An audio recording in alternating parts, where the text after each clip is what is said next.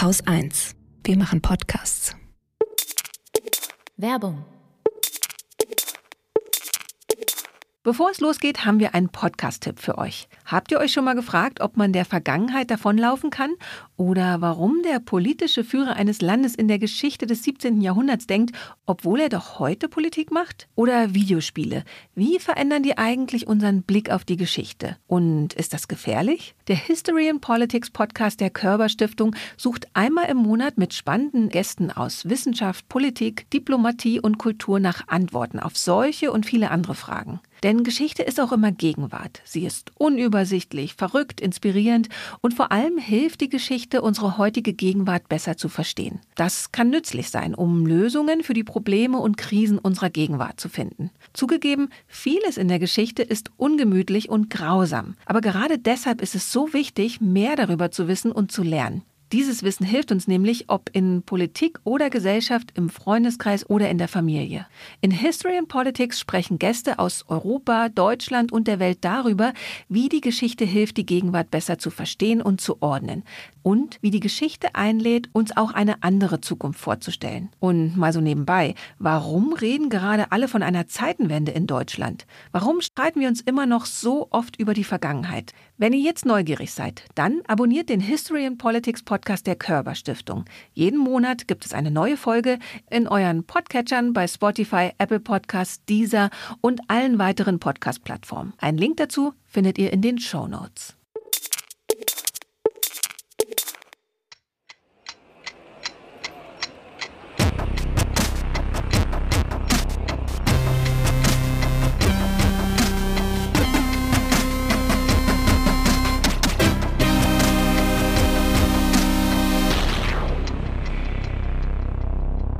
Willkommen zur Wochendämmerung vom 9. Dezember 2022 mit Ölembargo, Belarus, China, Iran, Peru, Ukraine, der Europäischen Union, Razzien, Impfstoff, Schamjaf zu Südafrika, einer Krankenhausreform, einer guten Nachricht, dem Börsenticker, dem Limerick der Woche, was zu lesen, Holger Klein, Katrin Rönecke, Nein, und Katrin Rönecke. Und Katrin Rönecke. Siehste.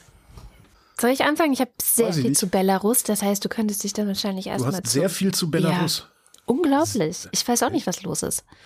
Doch, ich weiß, was los ist, weil ich habe es mir ja aufgeschrieben. Okay.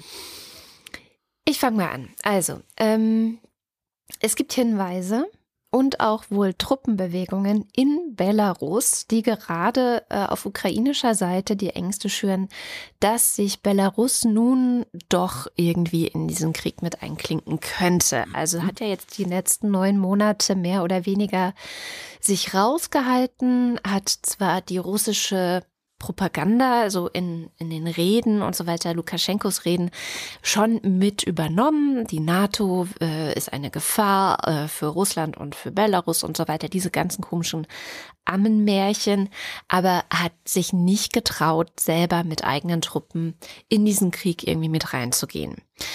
Und jetzt soll es sich wohl doch stärker mit Russland verbünden. Zumindest gibt es Anzeichen dafür. Al Jazeera zum Beispiel hat berichtet, dass der russische Verteidigungsminister Shoigu sich schon vergangene Woche mit seinem belarussischen Amtskollegen getroffen haben soll, um eine mögliche Militärkooperation zu besprechen.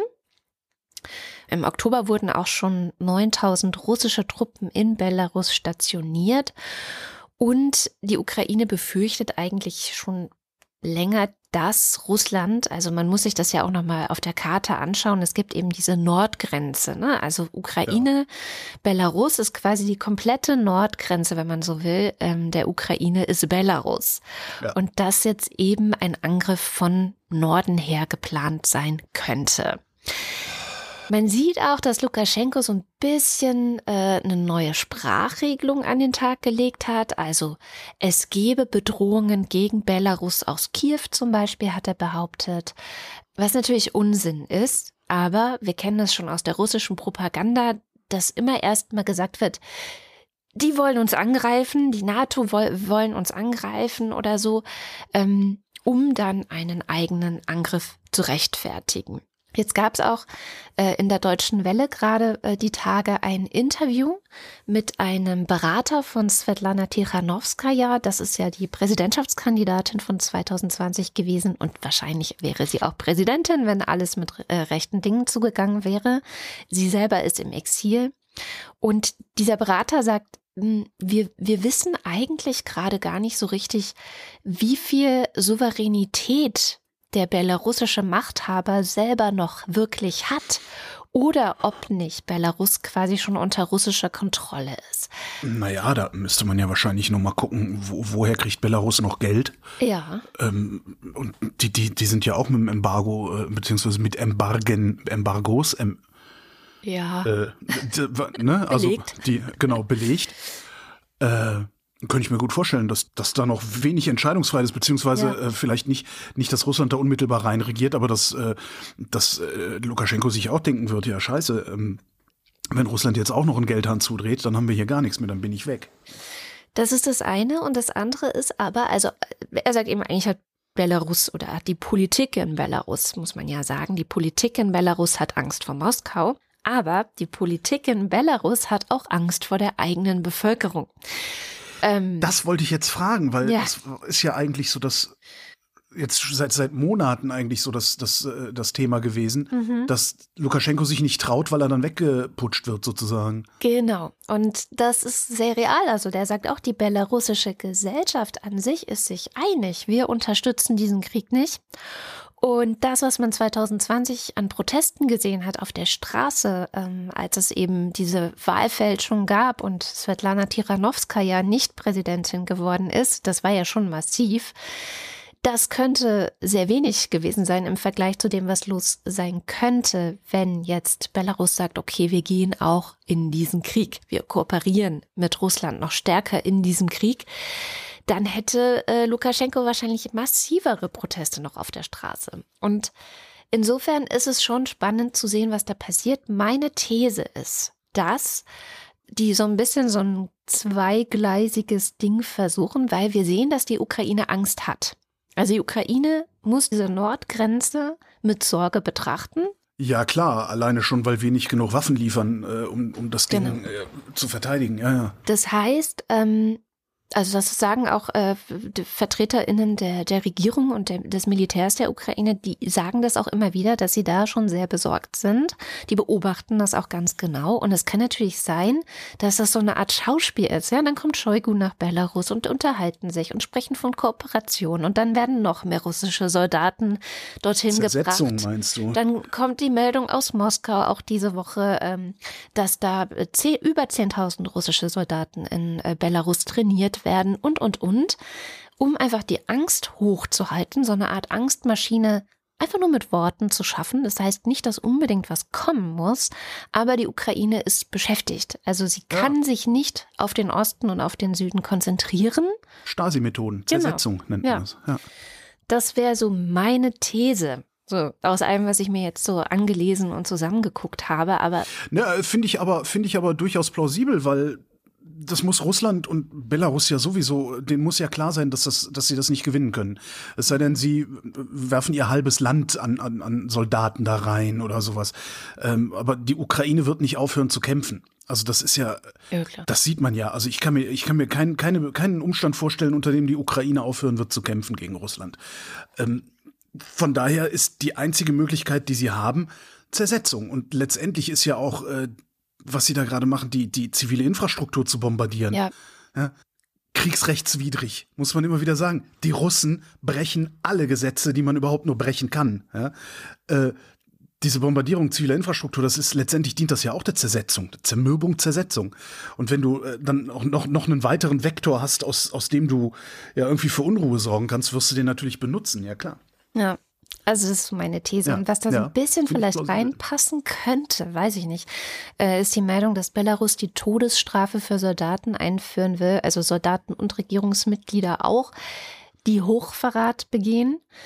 Auch hier, ne? Also das kann man jetzt auf verschiedene Weisen interpretieren, aber ich habe das Gefühl, dass auch das so eine Art Symbolhandlung ist, weil eben der Druck aus Russland größer wird, ähm, dass man sagt, okay, wir äh, vorsorglich oder so gucken wir schon mal, dass wir innerhalb der Truppen und innerhalb des Regimes möglichst große Abschreckung schaffen, damit das da nicht auseinanderbricht oder oder vielleicht auch äh, im Rahmen dessen, dass ne, warum führt man sowas ein? Naja, vielleicht wenn man als nächstes dann einen Angriff plant, also vielleicht ist es auch Teil der Angstmaschine, die ich gerade beschrieben habe.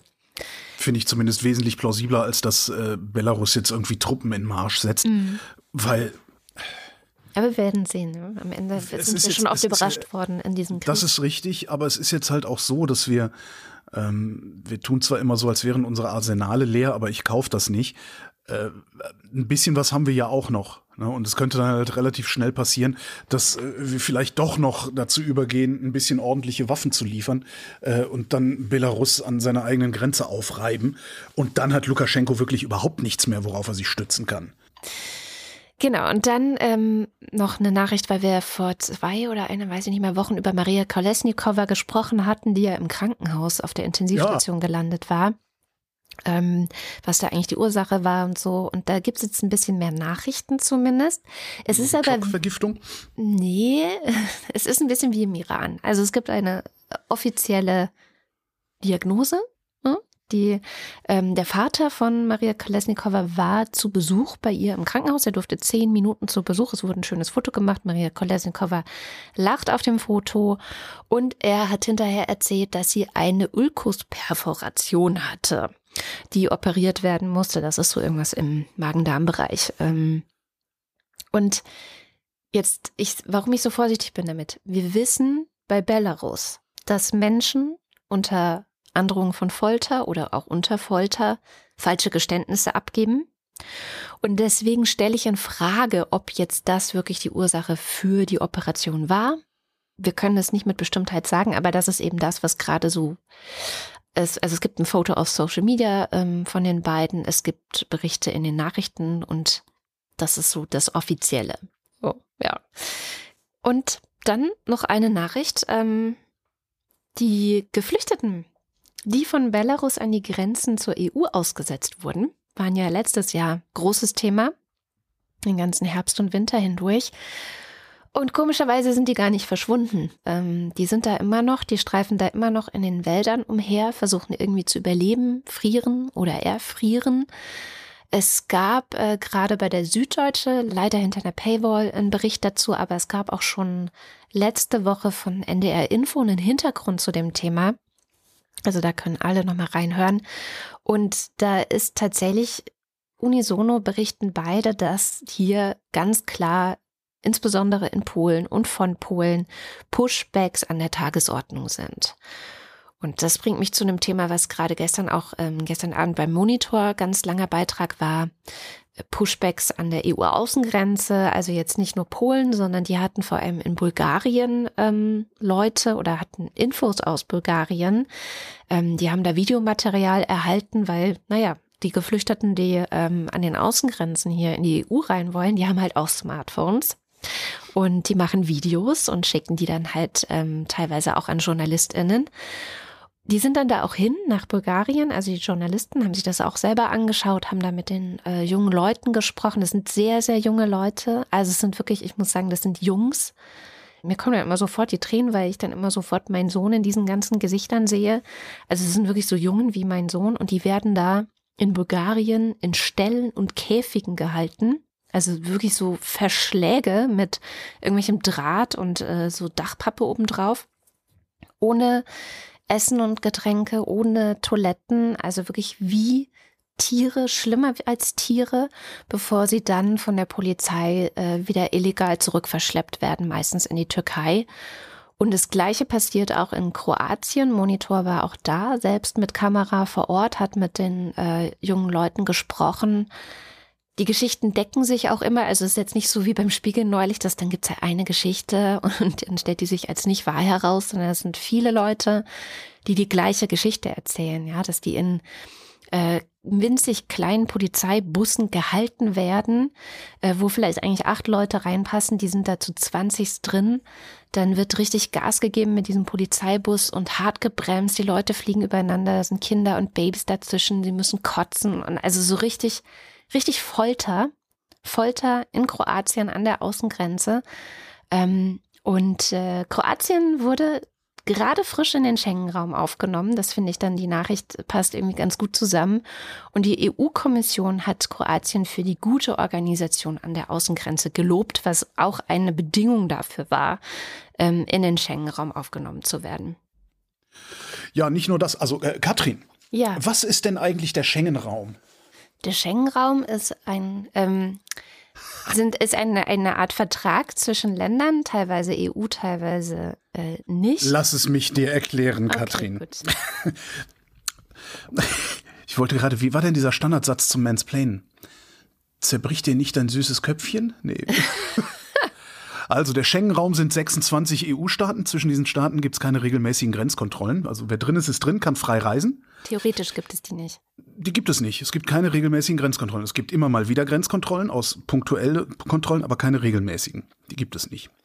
Du kannst jederzeit von Holland nach Deutschland rüberfahren, es sei denn, es ist Pandemie oder sowas. Was ist dann zwischen Frankreich und Italien gerade? Punktuell, wie gesagt, aber Ach so. nicht regelmäßig. Das ist dann schon mal ein Unterschied. Ne? Ähm, so. Du hast das wahrscheinlich nicht mitgekriegt, weil du nicht an der Grenze groß geworden bist, aber ich habe das damals mitgekriegt. Äh, 1985 ist das aufgeschrieben worden. Also im Schengener Übereinkommen ist das 1985 aufgeschrieben worden und das Schengener Übereinkommen heißt Schengen, weil es in Schengen in Luxemburg unterschrieben worden ist. Äh, und damals, also ich habe ja an der holländischen Grenze oder in der Nähe der holländischen Grenze gewohnt, ich kann mich noch dran erinnern, wie man plötzlich einfach so rüberfahren konnte. Und eben nicht, äh, so, ne, also du konntest auch vorher einfach rüberfahren. Also da stand halt irgendein Grenzer und hat dich durchgewinkt. Aber du bist halt langsamer geworden äh, und ne, du bist halt durch so ein Nadelöhr durch. Und das war auf einmal halt weg. Ähm, ja, und äh, jetzt ist ab nächstem Jahr, also ab 2023, ist Kroatien das 27. Mitglied im Schengen-Raum. Das heißt, weniger Stau auf dem Autoput.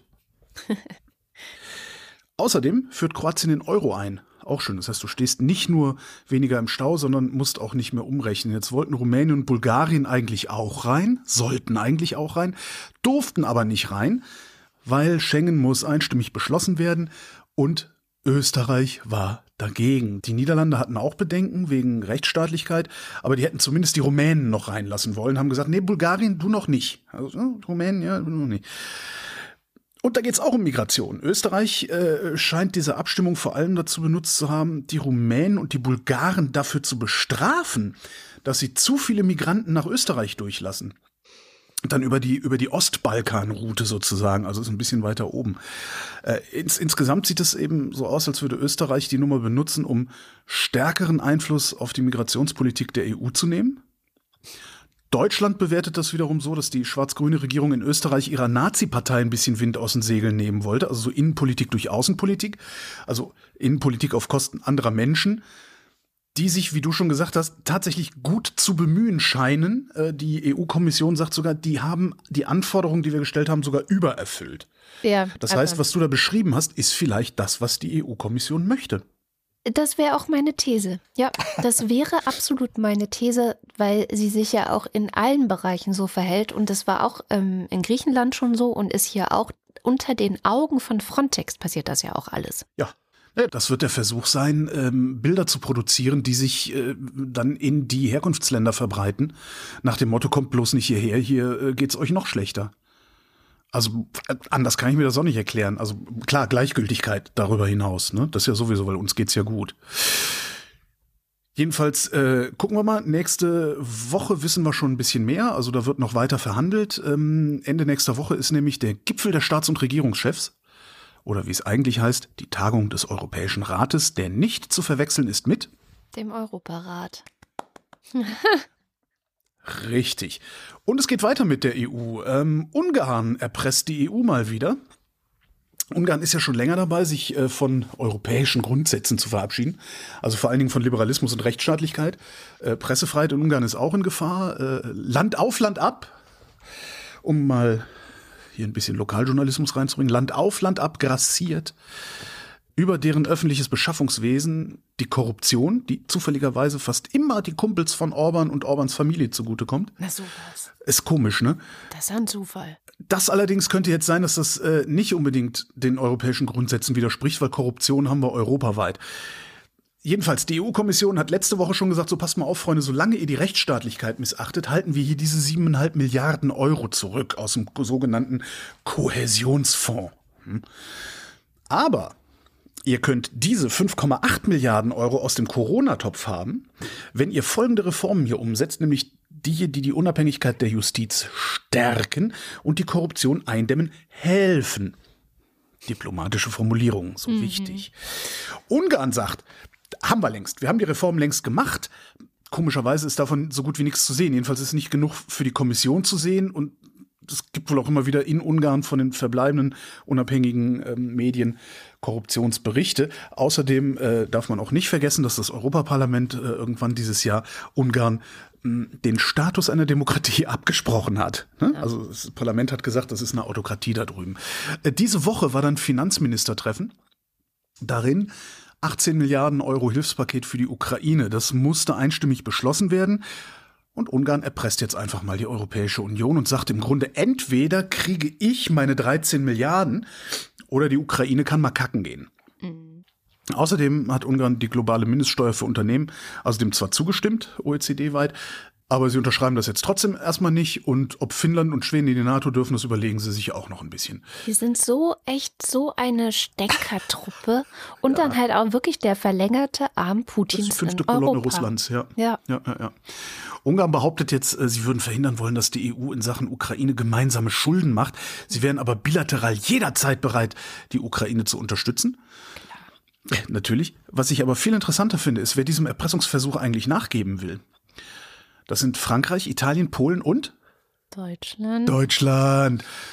Schreibt jedenfalls Le Monde. Äh, äh, weil wir stehen natürlich schon immer fest an der Seite unserer illiberalen Freunde weltweit und gerade auch in Ungarn, was auch so ein Ergebnis von 16 Jahren CDU-CSU ist. Haltung bewahren auf der anderen Seite Belgien, die Niederlande, Luxemburg, Dänemark und Schweden.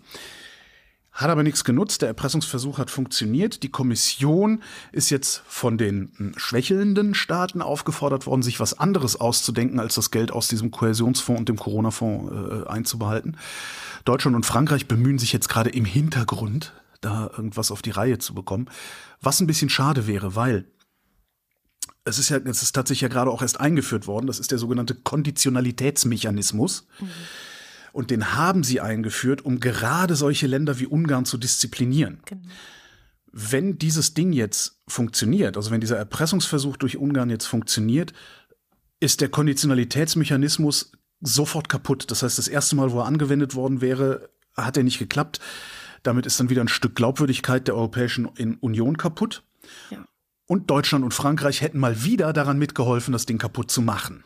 Ja, und Ungarn kann sich sicher führen, dass Genau. Dass sie machen können, was sie wollen. Machen, genau, alle anderen können dann auch machen, was sie wollen. Das außerdem. Das, ist, ne? ja. das gibt noch ein paar Tricks, mit denen die trotzdem, mit denen trotzdem dann Geld in die Ukraine fließen könnte. Also die EU kann im Haushalt ein bisschen was umstricken. Die Nationalstaaten könnten eigenständig Geld sammeln. Das hätte dann wieder seine eigenen Probleme, weil nationale Parlamente und sowas, äh, die, die wären aber lösbar. Am, am Ende finde ich, und das ist nützlich wie schade, diese, diese Ungarn-Ukraine-Geschichte, die taugt halt mal wieder dazu, ähm, zu beleuchten, wie wichtig oder unwichtig einzelnen EU-Staaten die Europäische Union tatsächlich ist. Ja. Also jedenfalls, oder diese, die gemeinsamen Werte, die sich halt mal nicht unmittelbar in Geld ausdrücken lassen. Ne? Liberalismus, Pressefreiheit, Rechtsstaatlichkeit und sowas. Können wir ja, können wir ja über alles hinwegsehen, solange BMW da schön Autos bauen kann. Ne? Ja. Bis zum 19. Dezember muss irgendwas entschieden sein, weil dann verfällt zumindest schon mal ein Teil vom Ungarn-Geld. Vielleicht haben wir Glück und Deutschland und Frankreich brauchen dermaßen lange, zufälligerweise dermaßen lange für eine Lösung, dass Orban kalte Füße kriegt und einlenkt. Weil, man, was man auch nicht vergessen darf, Orban ist ein Autokrat. Und Autokraten sind Feiglinge, ja. was man aber immer erst dann merkt, wenn man sie herausfordert.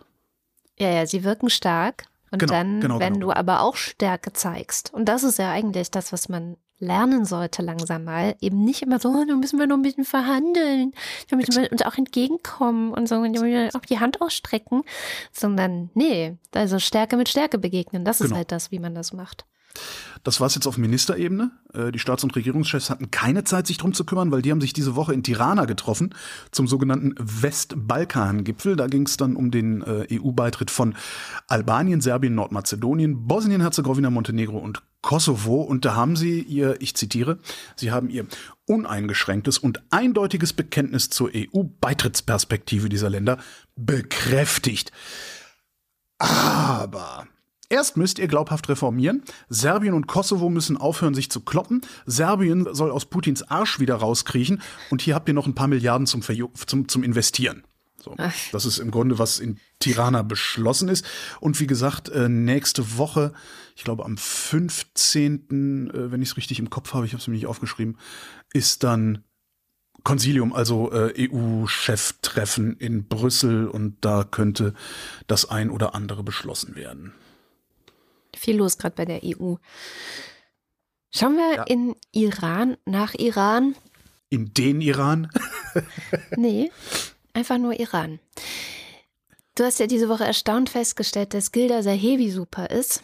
Deswegen kommt hier zum dritten Mal die Hörempfehlung. Zum, zum, zum, zum Zuhören. Also ich habe mit Gilda Sahebi gesprochen, gelesen habe ich sie ja vorher auch schon.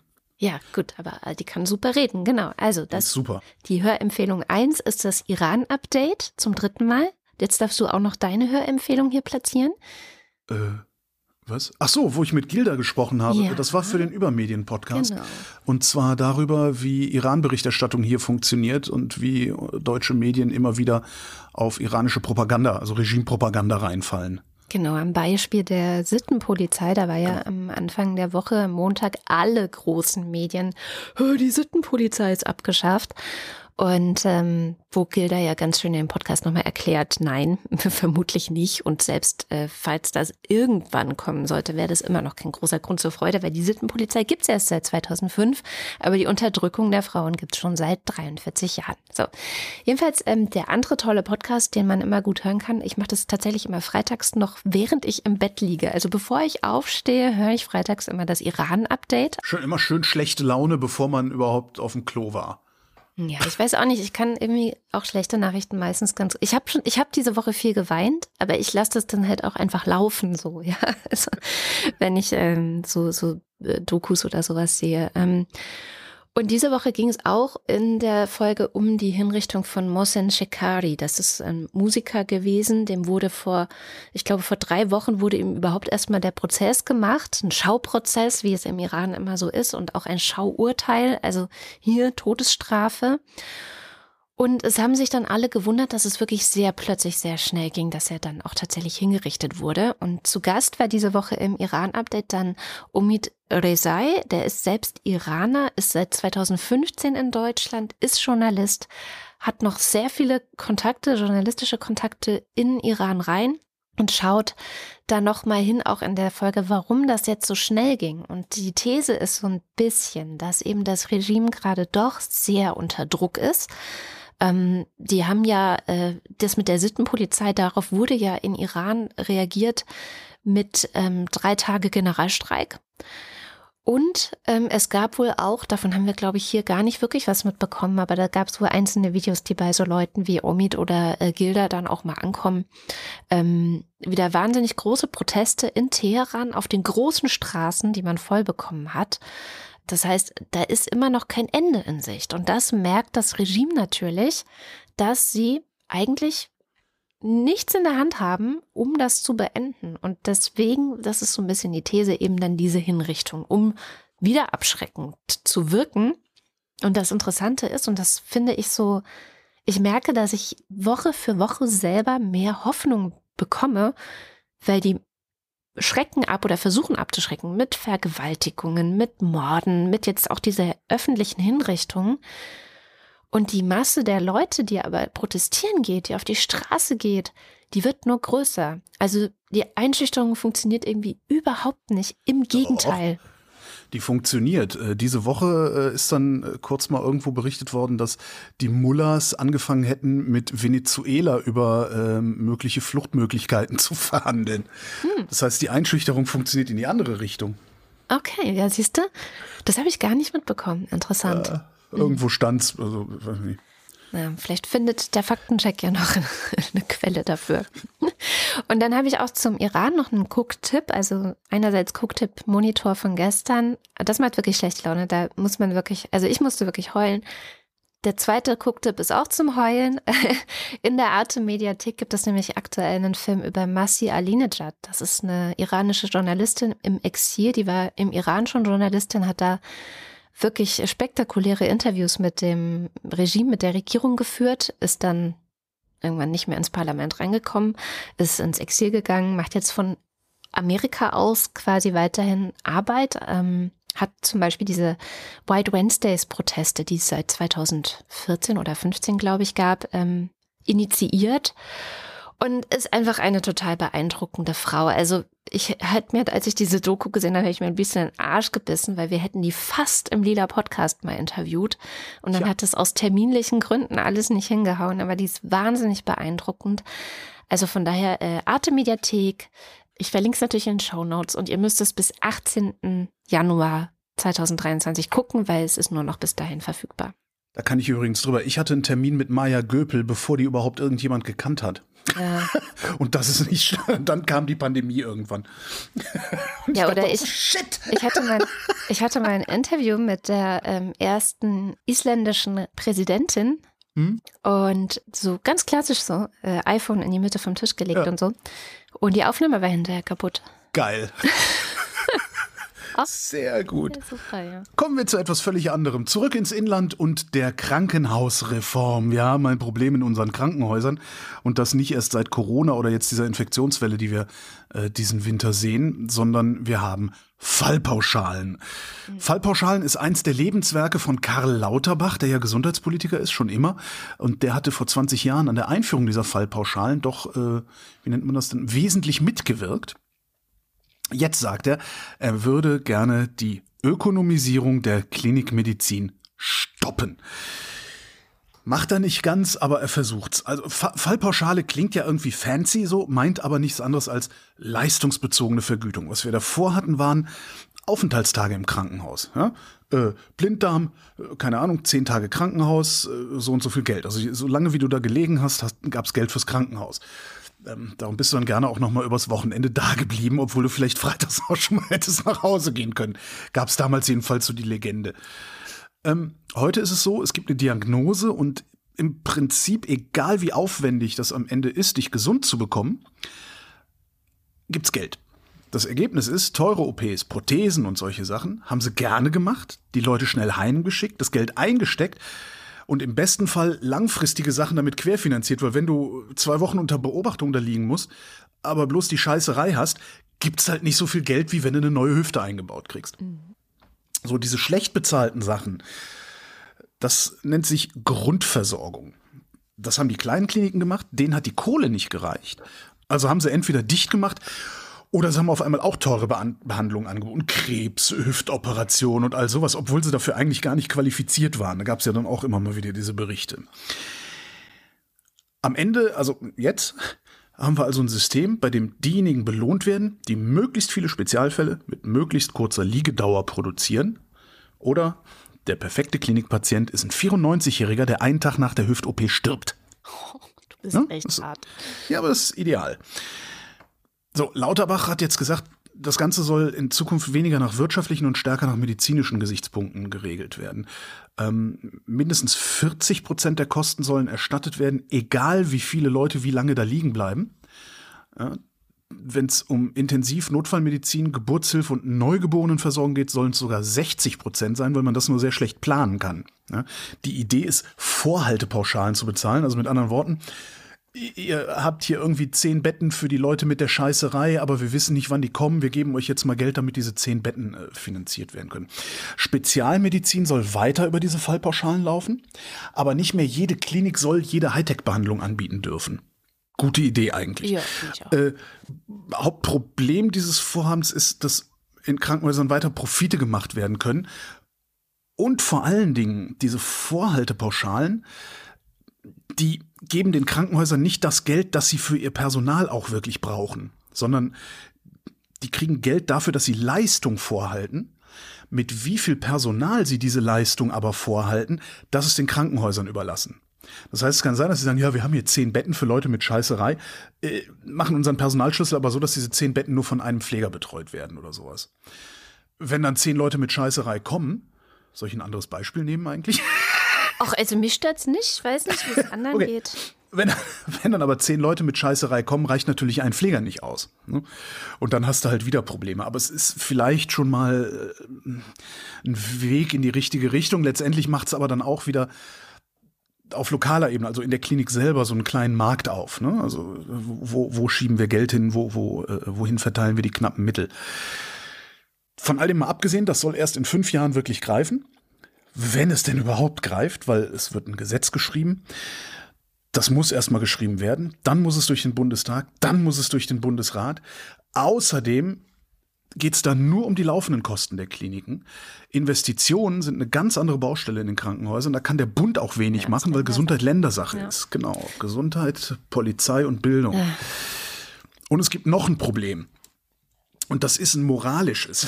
Es soll ein dreistufiges System geben. Also es ist eine ganze Kommission, die das für Lauterbach sich, sich ausgedacht hat. Die haben sich überlegt, ein dreistufiges System.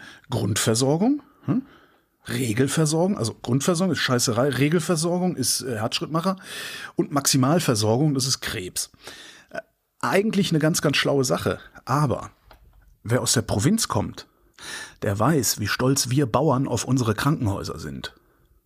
Ich weiß nicht, ob du das mal mitgekriegt hast. Du hast ja auch Teile deines Lebens in der Provinz verbracht. Ja, aber ich war nicht so Das viel krank, weil ich noch Provinzkrankenhaus sehr ist- jung war. Das Provinzkrankenhaus ist ein unglaublich identitätsstiftendes Ding für die. Provinz. Ja. Also es ist wirklich wahnsinnig wichtig so. Und jetzt kann es passieren, dass was heute ein Krankenhaus ist, morgen nur noch Grundversorgung macht ja, und damit nur noch ein Versorgungszentrum ist, wo noch nicht mal wirklich Ärzte unbedingt großartig arbeiten. Und sowas ist dann wieder ein gefundenes Fressen für Provinzpolitiker, weil die können damit super Stimmung gegen die da oben machen um dann irgendwie gewählt zu werden, was hinterher auch nichts bringt, weil das Krankenhaus macht dann eh zu. Hab gedacht, vielleicht hilft es, die Dinger Poliklinik zu nennen. Mhm, Wie früher in der Vielleicht haben DDR. wir Glück, die. Ja, könnte sein, dass die weit genug weg ist, man weiß es halt nicht, ne? Also, So, die heißen hier noch so. In Berlin-Ost zum Beispiel gibt es noch Polikliniken. Und das war echt eine super Idee. So, also, das kenne ich noch. Ja, ja, klar. Also gibt, gibt das Problem ist, es gab im Westen gab es auch Polikliniken, aber das waren halt richtige Kliniken und Ach so. nicht Ärztezentren, was es ja. also Ärztehaus ja so ein- heißt oft im Westen. Ärztehaus, Ja. genau. Wären wir nicht so eine kinderfeindliche Gesellschaft, hätten wir ein super Argument für die Reform. Die kommt nämlich Kinderkliniken zugute, weil Kinder halt oft die Scheißerei haben, aber selten neue Hüftgelenke bekommen. Beide Kinder, die mit der Scheißerei und die mit den Hüftgelenken, brauchen aber gleich viel Zuwendung. Ja. Ja, und das würde funktionieren, aber interessiert die Deutschen ja nicht, wie wir gerade an den Infektionskrankheiten sehen. Tja. Wir bleiben bei Karl Lauterbach. Der war Oh, nämlich im April in den Medien. Ich weiß nicht, ob du dich erinnerst. Donnerwetter war er das? Weil eine Gruppe namens Vereinte Patrioten ihn entführen wollte. Erinnerst du dich? Dunkel? Ja, ja, ja. Genau, und das ist eigentlich der Anfangspunkt für das, was diese Woche passiert ist. Es gab nämlich eine riesige Razzia gegen rechten Terror in Deutschland. Und ich habe mal versucht, die wichtigsten Takeaways dieser ganzen Berichterstattung dazu, die ich mir reingezogen habe, weil es mich einfach auch wirklich sehr interessiert, was da los war, aufzuschreiben. Also erstens, es gab eine Razzia an 130 Orten in ganz Deutschland, aber auch äh, plus Österreich und Italien. In Perugia gab es auch noch was. Ähm, also vor allem Hausdurchsuchungen, Beweise sammeln, sowas. Es gab aber auch direkt 25 Festnahmen und insgesamt waren 3000 Polizisten im Einsatz. Das Ziel dieser Razzia war eine Gruppe, die sich selbst die Patriotische Union nennt. Ähm, also man hört schon so, patriotisch ist irgendwie so ein Ding, weil diese Leute, die damals Lauterbach entführen wollten, die hießen ja auch Vereinte Patrioten. Und ähm, dieser Gruppe gehören nach den aktuellen Erkenntnissen mindestens 51 Personen an. Also 25 hat man festgenommen, 51 gibt's. Und diese Leute haben einen Staatsstreich geplant. Also, um das nochmal ganz deutlich zu sagen, sie haben geplant, die Regierung der Bundesrepublik Deutschland zu stürzen, auch mit Gewalt, wenn es notwendig ist, und waren entsprechend auch bewaffnet. Ja, also die hatten einen militärischen Arm in ihrer Gruppe. Sie hatten aber auch einen politischen Arm, an dem, Die AfD. an dem man ganz gut sehen kann, wie überzeugt die auch von ihren eigenen Plänen waren, weil sie haben im Grunde schon überlegt, welches Kabinett sie dann aufstellen, wenn sie an der Macht sind. Ähm, die wollten wirklich in den Reichstag einreiten sozusagen und wollten dann da ein eigenes neues, eine eigene neue Regierung, ein eigenes Kabinett aufstellen. Und da kommt dann zum Tragen, dass das alles keine wirklichen No-Names und irgendwelche Spinner ohne irgendeine Erfahrung sind, sondern du hast gerade schon gesagt, da ist zum Beispiel eine ehemalige AfD-Bundestagsabgeordnete dabei, die ist Richterin auch hier in Berlin, die heißt Birgit Malsack-Winkemann. Die war Ja, als das finde ich ja eigentlich das viel größere Problem. Ja, ne? Nicht, dass sie, dass sie Richterin also klar, dass, dass sie Richterin, dass sie Richterin ist, Ja. genau. Die war als äh, Justizministerin dann vorgesehen. Dann ein äh, Tim Paul Gorgas wäre Außenminister geworden. Melanie Ritter, die ist Ärztin, ist entsprechend dann äh, als Gesundheitsministerin vorgesehen. Und ähm, wer ist eigentlich das Staatsoberhaupt der neuen Regierung? Ein ganz wichtiger Mensch. Äh, Heinrich der 13. Prinz Reuß, der wäre das Staatsoberhaupt geworden. Und der ist auch quasi der Führer des politischen Arms dieser äh, Organisation, die sich eben äh, Patriotische Union nennt. So, daneben gab es aber auch noch den militärischen Arm. Da äh, war dann Rüdiger von Pescatore, der ist ein ehemaliger Kommandeur des Fallschirmjägerbataillons 251 der Luftlandbrigade 25 gewesen. Oberst Sprechkäse. Aus der, ja genau, stimmt, der hat immer so weiße Dinger im Mundwinkel. Und, äh, und das ist wichtig, weil aus diesem, äh, aus diesem Bataillon ging später das KSK, das Kommando Spezialkräfte, hervor. Also ganz spannender Typ.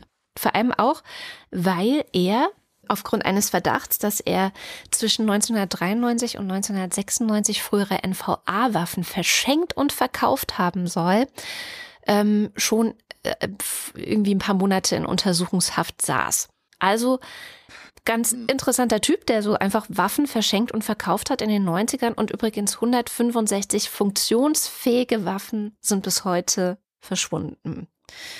Na, und anscheinend hat er auch über diese Razzien Bescheid gewusst, denn äh, was du gerade sagtest, dass es in Perugia auch was gegeben hat. In Perugia ist eben dieser Oberst Eder verhaftet worden. Nee, festgenommen heißt es ja.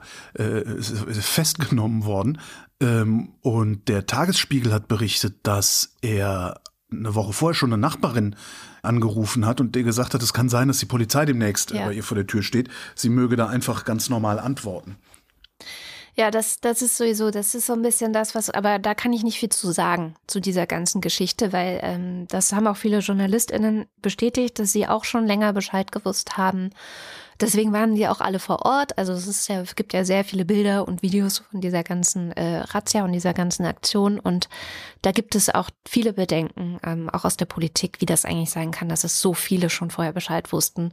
Also dieses Risiko überhaupt einzugehen, anstatt es einfach für sich zu behalten. Ähm, Äh, Martina Renner von der Linkspartei hatte getwittert, dass es seit mindestens einer Woche ein offenes Geheimnis Genau. gewesen sei, diese Razzien. Ähm, Holger Stark von der Zeit hat geschrieben auf Twitter einen Thread, ähm, dass äh, natürlich niemand vorab informiert gewesen wäre, sondern dass sie selbstverständlich eigene Recherchen angestellt hätten und irgendwann konfrontierst du die Behörden mit deinen Recherchen und die Behörden sagen, dann tun sie uns einen Gefallen und halten sie mal die Füße still. Das heißt, äh, so, so, recht, so erklären die das, dass sie ihre Hintergrundstücke alle schon fertig hatten und dann morgens um 7.30 Uhr äh, auf, auf Publish drücken konnten. Aber es Insgesamt riecht es schon ein bisschen komisch. Ähm, Übermedien hat da einen sehr interessanten Artikel drüber geschrieben. Der ist noch hinter der Paywall, aber in einer Woche dürfte der dann frei sein. Da kann man den mal verlinken trotzdem. Naja, also jedenfalls, es gibt Ja. eben in dieser Patriotischen Union auch einen militärischen Arm.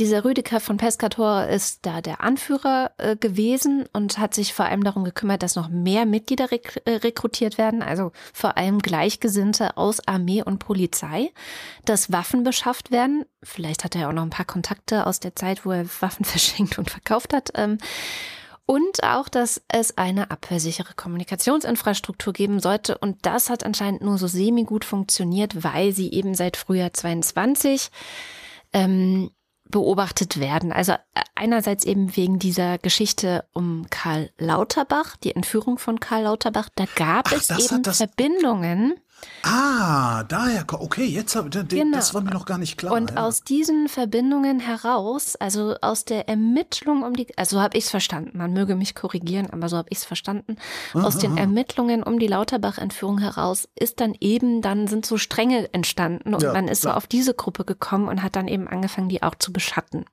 Klar, die sind ja alle nicht alleine, also das ist ja, es ist auch, auch wenn immer mal wieder so getan wird, als wären das alles Inseln, ne? so der NSU, das waren nur drei Leute, äh, ist es ja nicht. Das sind ja riesige Netzwerke. Ja, es ist auch mit Sicherheit sind 51 Personen auch ähm, das wirklich absolut Minimum dessen, was man halt weiß. Ja. Ne? ja, ja. Genau. Und dann eines der wichtigsten Takeaways aus diesem Ganzen, was ich jetzt geguckt habe, finde ich eigentlich, dass die bisherigen Erkenntnisse über diese Gruppe zeigen, wie wichtig die Corona-Proteste waren, dass die überhaupt zueinander gefunden haben und dass die überhaupt sich so radikalisiert haben, dass es auch so eine breite Gruppe ist. Also wirklich, da, das ist, die haben Geld, die haben Waffen, die haben ein Know-how. Ich komme, ich habe auch gleich noch ein paar O-Töne aus der äh, Landsendung dieser Woche. Das kann man nicht unterschätzen. Da ist zum Beispiel ähm, einer dabei, der ehemaliger Kriminalhauptkommissar war in Hannover, dann äh, Spitzenkandidat auf der, also wir kennen den auch schon aus den aus den ganzen Corona-Berichterstattungen. Das ist der, der erst Kriminalhauptkommissar in Hannover war und dann Spitzenkandidat für die Basis ähm, auf der niedersächsischen Landesliste. Ähm, also da ist diese Querdenker-Szene spielt eine sehr große Rolle. Man müsste, man müsste auch eigentlich mal gucken, was für eine Rolle der Verfassungsschutz unter diesem, wie hieß er denn, dieser rechtsradikale Verschwörungstheoretiker, äh, Maaßen? dieser Maßen, genau, der, der von der CSU dahin gepflanzt wurde.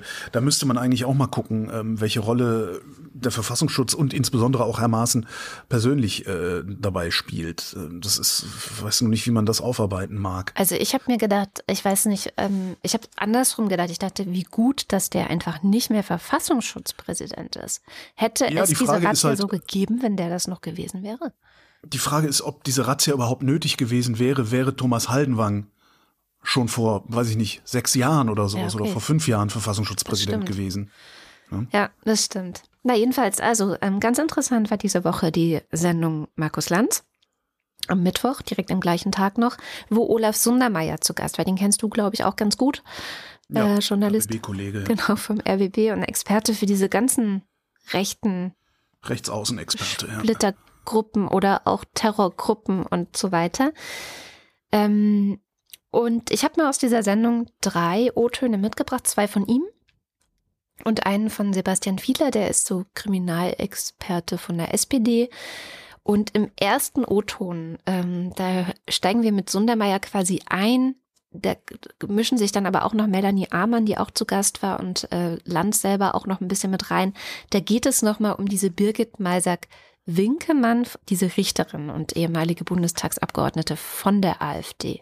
Es ging ja darum, äh, um den Plan in den Bundestag ähm, äh, zu gelangen, übrigens mit Hilfe von äh, dieser ehemaligen Abgeordneten. Ich meine, so zumindest. diese äh, Szenen, die wir da auch gesehen haben, ja. ne, die jetzt so im Hinterkopf wieder hochkommen. Dieses, dieses fürchterliche Gespräch mit Peter Altmaier, wir erinnern uns daran, genau. ne? vor diesem Fahrstuhl genau. im Inneren des genau. Bundestages. Und sie war auch beteiligt an dem Tag an der Demonstration, die man äh, auf, die Sie einblenden hier im Studio, äh, wo ja auch das, den Versuch gab, in den Reichstag einzudringen, genau. gewaltsam, wo dann drei Polizisten äh, da heldenhaft äh, die Stellung gehalten haben gegen mhm. äh, den. Und das hatte ja auch schon schon, so war ja so eine Art Mini-Kapitolsturm so. sozusagen. Mhm. Äh, das, ja, und da war sie eben auch äh, mhm. mitten, mitten Mang dabei. Mhm.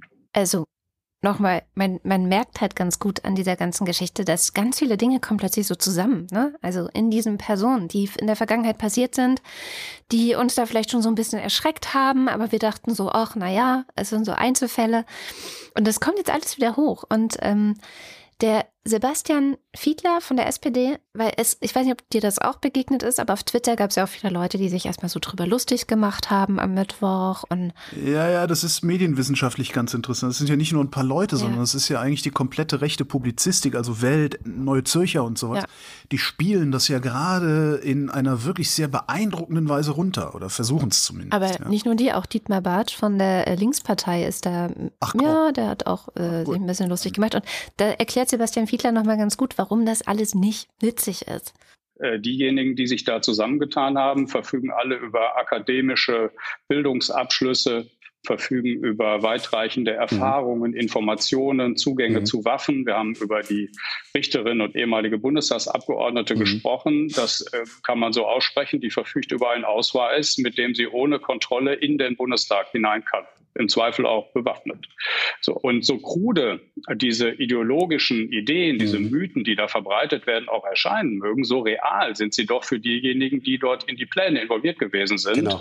Und es hat ja, wenn da jetzt also darüber gelacht wird, dass es da einen äh, militärischen Arm gegeben hat, äh, dann äh, mag man sich doch vergewissern, dass da Typen dabei gewesen sind, die bei den KSK zumindest so. gedient haben, die jetzt auf verrückte Weise mit ihrem Barett vom KSK tatsächlich bei Anti-Corona-Demos zwar aufgetreten sind. Und da kann man immer noch, man kann sozusagen an der Erzählung, an der Ideologie etwas Verrücktes finden, aber sie ist sehr real und das verbindet mhm. sie natürlich auch mit anderen Ideologien. Und ich rate uns dazu, zu versuchen, so ein bisschen dieses Schubladendenken zu überwinden an der Stelle. Und es sind nicht so alles Reichsbürger, es sind schon gar nicht klassische Rechtsextreme, sondern es ist etwas, was ich schon seit geraumer Zeit Verschwörungsextremismus mhm. nenne. Mit, in diesem Fall könnte man präziser sagen, rechter Verschwörungsterrorismus wäre es eigentlich. Diese Szenen mischen sich eben mit mhm. zusätzlichen anderen Szenen und der Basisgrund sozusagen des Extremismus, auf dem sie sich bewegen, der hat sich innerhalb der letzten äh, zwei Jahre, innerhalb der Corona-Pandemie so. wirklich weiterentwickelt und hat als Nährboden gedient für viele andere,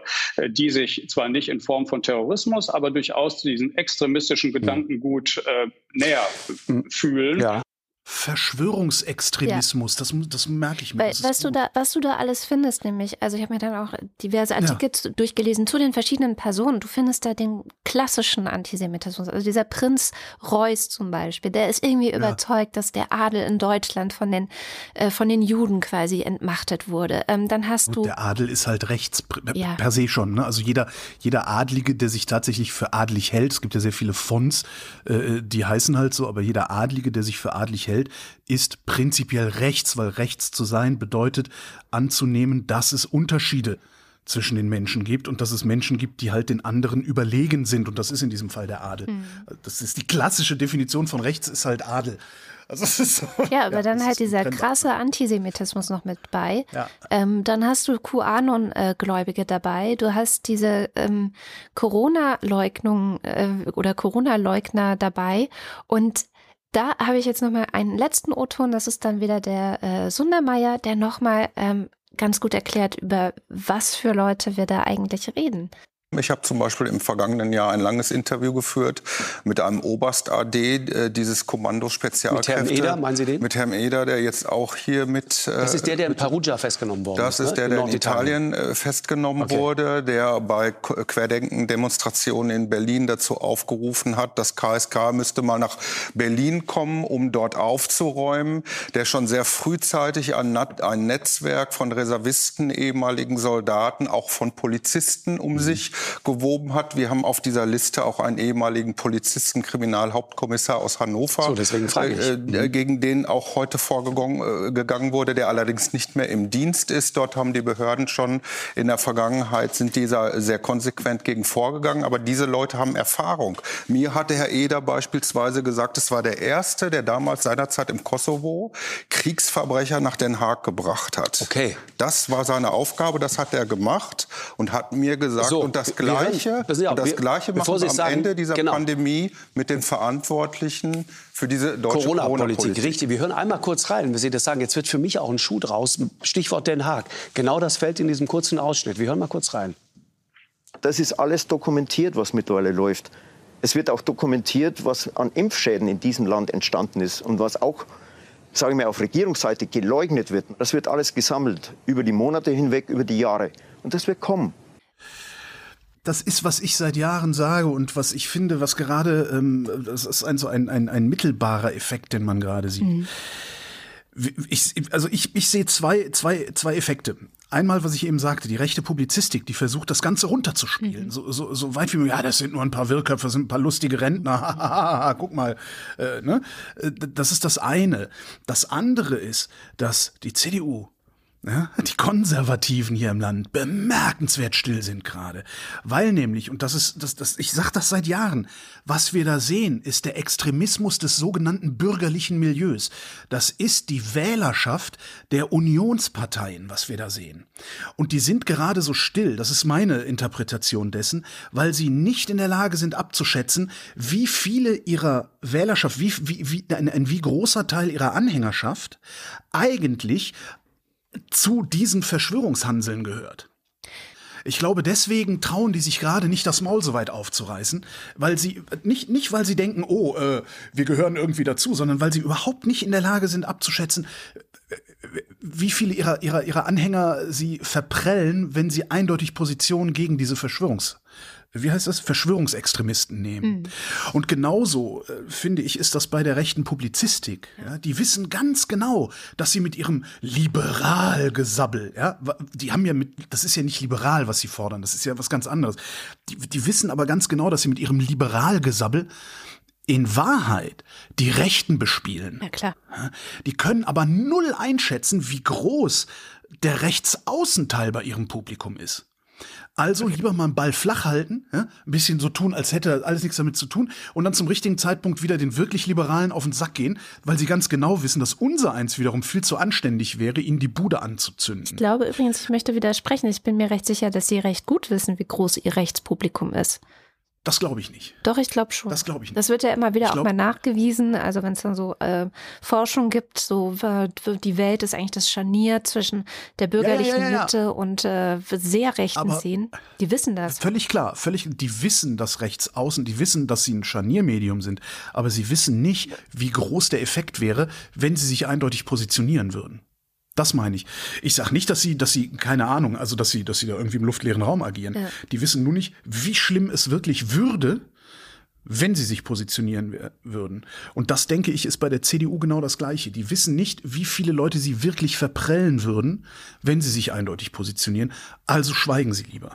Das ist übrigens total geil, auch noch in dieser Sendung, die ich sehr empfehle zu gucken, weil da war auch noch der ähm, Chaya, äh, Mario Chaya zu Gast. Mario, okay. Ähm, von der CDU, CDU-Generalsekretär. Ja. Äh, oder stellvertretender Generalsekretär, naja. Was auch immer. Hat er was, hat er was Sinnvolles gesagt? Eigentlich sind die Chayas nicht dafür bekannt, was Sinnvolles zu sagen. Also ich gucke, ich, wirklich die Guck-Empfehlung ist, weil Lanz irgendwann richtig sauer wird auf den. Also okay. die haben halt davor, man muss es auch, man muss es auch kontextualisieren, die haben natürlich davor die ganze Zeit über diese rechten Terror hier gesprochen. Und ja. die Überleitung von Lanz ist dann so, Herr Chaya, sind Sie nicht als CDU auch mit daran beteiligt, so eine Stimmung im Land zu schaffen, wenn Ex zum Beispiel Friedrich Merz von Sozialtourismus spricht in Bezug auf ukrainische Geflüchtete? Und der Jaya antwortet halt die ganze Zeit nicht wirklich auf solche Nachfragen. Es geht nicht nur darum, sondern es geht halt um dieses Dog-Whistling der Union. Ja. Und Lanz ist, glaube ich, eben durch das Gespräch davor, wo ihm wirklich ganz oft die Kinnlade runtergefallen ist ähm, äh, und er so vieles verstanden hat, ist er, glaube ich, noch mal mehr agitiert. Und mhm. ähm, das ist einerseits total unterhaltsam, Andererseits natürlich auch erschreckend, weil der Chaya eine extrem schlechte Figur macht. Ja, das, die, das, sind, das sind ja, das sind ja Geschwister. Äh, ne? also. Nee, nee, das, das haben die nie. Die Chayas, die sind ja lange, das sind ja in Berlin hier Lokalpolitiker. Mhm. Der eine bei der CDU, der andere bei der FDP. Und das sind eigentlich, also ich habe noch nie so viel Gelächter über äh, Politiker in Berlin mitbekommen wie über die Chayas. Also jedes Mal, wenn die was sagen, äh, kann man sich ja eigentlich prächtig amüsieren darüber. Und selbst wenn mal was Sinnvolles dabei, ne, wenn du denkst so, oh, das ist ja eine gute Idee, ist im zweiten Schritt merkst du, ach so, nee, ist völlig unrealistisch, was der da fordert. so, ja. Hat der, hat der nicht sogar, irgendwo meine ich das gelesen, so hat der nicht sogar den Lanz als Österreicher bezeichnet? Ja, das, genau. Das war die witzigste Szene. Sie als Österreicher, Herr Lanz. Und neben ihm alle äh, schon so, oh Gott. Super, ach, super. Ja. Äh, komm, ich habe eine gute Nachricht mitgebracht, die bringe ich jetzt. Mhm. Also, wir haben Grippesaison und äh, es wird ja immer empfohlen, sich gegen Grippe zu impfen. Das Problem bei der Grippeimpfung ist, man weiß nie so genau, wie gut oder schlecht der Impfstoff ist, weil Grippeimpfstoff herzustellen geht so. Wir gucken im Sommer auf der Südhalbkugel, weil da Winter ist und Grippesaison, was da für Virenstämme durch die Gegend flitzen. Dann schätzen wir schlau ab, wie die mutieren könnten und dann produzieren wir Impfstoff. Das dauert ein bisschen länger, mehrere Monate sogar, weil das in Eiern gezogen wird. Nicht wie mRNA, wo du einfach eine Maschine anschmeißt. Halbwegs einfach eine Maschine anschmeißt. So, dieses Jahr haben wir gut geschätzt. Ja, der Testaufbau, um das zu überprüfen, ist, wir infizieren geimpfte Frettchen. Hm. Keine Ahnung warum, aber ja. Naja, das ist besser, oft besser als das Mausmodell. Okay. Ach echt? Frettchen? Mhm. Naja, guck. So, wir infizieren geimpfte Frettchen und das haben wir getan. Also wir haben die Frettchen mit den Impfstoffen geimpft. Es gibt zwei Impfstoffe, die gerade durch die Gegend gehen. Oder sogar drei. Ähm, die haben wir geimpft, haben die Frettchen infiziert und zwischen 96 und 100 Prozent der Frettchen haben diesen Erreger erkannt. Yes. Und Genau, Antikörper gebildet. Äh, das heißt, diesen Winter sollte die Grippeimpfung besonders gut wirken, was vielleicht diesen Winter auch besonders nützlich sein könnte. Ja, Genau, man kann es nicht oft genug wiederholen. Es gibt Empfehlungen aus einschlägigen Kreisen, nicht von der STIKO, aber andere Expertinnen, auch die Kinder dieses Jahr gegen Grippe impfen zu lassen. Also einfach, weil gerade so viel ja. auf einmal los ist. Auch nochmal, ähm, vielleicht an der Stelle, weil ich da wieder Diskussionen hatte in den Kommentaren. Ja, die Kinder, insbesondere die mit dem absolut naiven Immunsystem, die also noch nie mit RSV-Viren zum Beispiel in Berührung gekommen sind, holen gerade Infektionen nach, die sie vor einem Jahr oder vor zwei Jahren nicht hatten. So. Das ist aber was anderes, als von einer Immunschuld zu sprechen oder davon, ja. dass unsere Immunsysteme so schlecht trainiert sind und deswegen ja. alle, also auch ältere Kinder, Jugendliche oder gar Erwachsene, häufiger krank werden. So, das ja, ist nee. Quatsch. Ja, was wir sehen, ist ein statistischer Effekt. Genau. Normalerweise wären die, die dieses Jahr krank werden, hätten sich über zweieinhalb Jahre verteilt. Ja, und die werden jetzt alle auf einmal krank, aber das genau. sind vor allem Kleinkinder oder Babys, die zum ersten mhm. Mal mit RSV oder auch Grippe in Berührung kommen. Alle anderen haben ja das schon mal irgendwann gehabt, so und sind deswegen ähm, genau nicht davon betroffen. Und es gibt keine Immunschuld. Punkt. so. Punkt, genau. Was es aber gibt, ist seit Montag ein Ölembargo. Wir haben eine Preisobergrenze für Öl, Stimmt. die so funktioniert, dass die G7, die EU und Australien beschlossen haben, dass ihre Versicherungen nur noch diejenigen Öltanker versichern dürfen, in denen Öl schwappt, das weniger als 60 Dollar gekostet hat. Jetzt denkst du dir, ja, fahr ich halt ohne Versicherung, machen Autofahrer ja auch ständig. Ah, aber was Autofahrer nicht wollen, ist in die Hoheitsgewässer anderer Länder einfahren, in deren Häfen andocken und da das Öl entladen. Wenn du dein Schiff nicht versichert hast, lassen die dich halt nicht anlegen, weil sie sagen, ja, Herr Digger, wenn dir hier die Kiste ausläuft, wer zahlt denn dann? Mhm. Ja? So, also wirst du zusehen, dass du Öl unter 60 Dollar pro Barrel an Bord hast oder zumindest so tun, als hättest du nur 59,90 bezahlt, wie auch immer du das machen magst. Das soll Russland möglichst schaden. Schadet nach meinem Geschmack Russland natürlich noch lange nicht genug, weil die Förderkosten bei denen liegen so zwischen 20 und 40 Dollar. Bei 60 Dollar verdienen die Russen also immer noch viel zu viel Geld, aber sie verdienen auch weniger, als sie bisher gekriegt haben. Das waren nämlich 75 Dollar. Mhm. Die können jetzt natürlich noch nach Indien oder China oder so verkaufen. Die machen bei diesem Teilboykott nicht mit. Sind aber vielleicht auch nicht so ganz so doof, sondern werden auch den Preis drücken, weil die können natürlich sagen, naja, klar können, kaufen wir euch das Öl jetzt für 59, also ne, ihr, ihr bietet für 59,90 an, oder nee, für mehr als 60, sonst funktioniert mein Beispiel nicht. Ja, ihr bietet jetzt hier für 65 an, aber wir zahlen halt nur 50. Genau. Und wenn ihr es uns nicht verkauft, könnt ihr es ja den Europäern verkaufen. Ach, nee, die kaufen es ja nicht. Und so kostet russisches Öl heute keine 75 Dollar, sondern es kostet nur 55 Dollar, zumindest heute Vormittag, als ich nachgeguckt habe.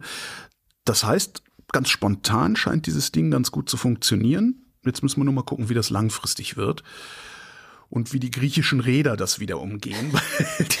umgehen ich dachte, das sei diesmal so äh, gemacht worden, dass sie es nicht umgehen können. Naja, jetzt könnten natürlich die griechischen Räder sich in Asien Versicherungen suchen. Ähm, die griechischen Räder könnten sich, man muss halt gucken, ne? Die, mhm.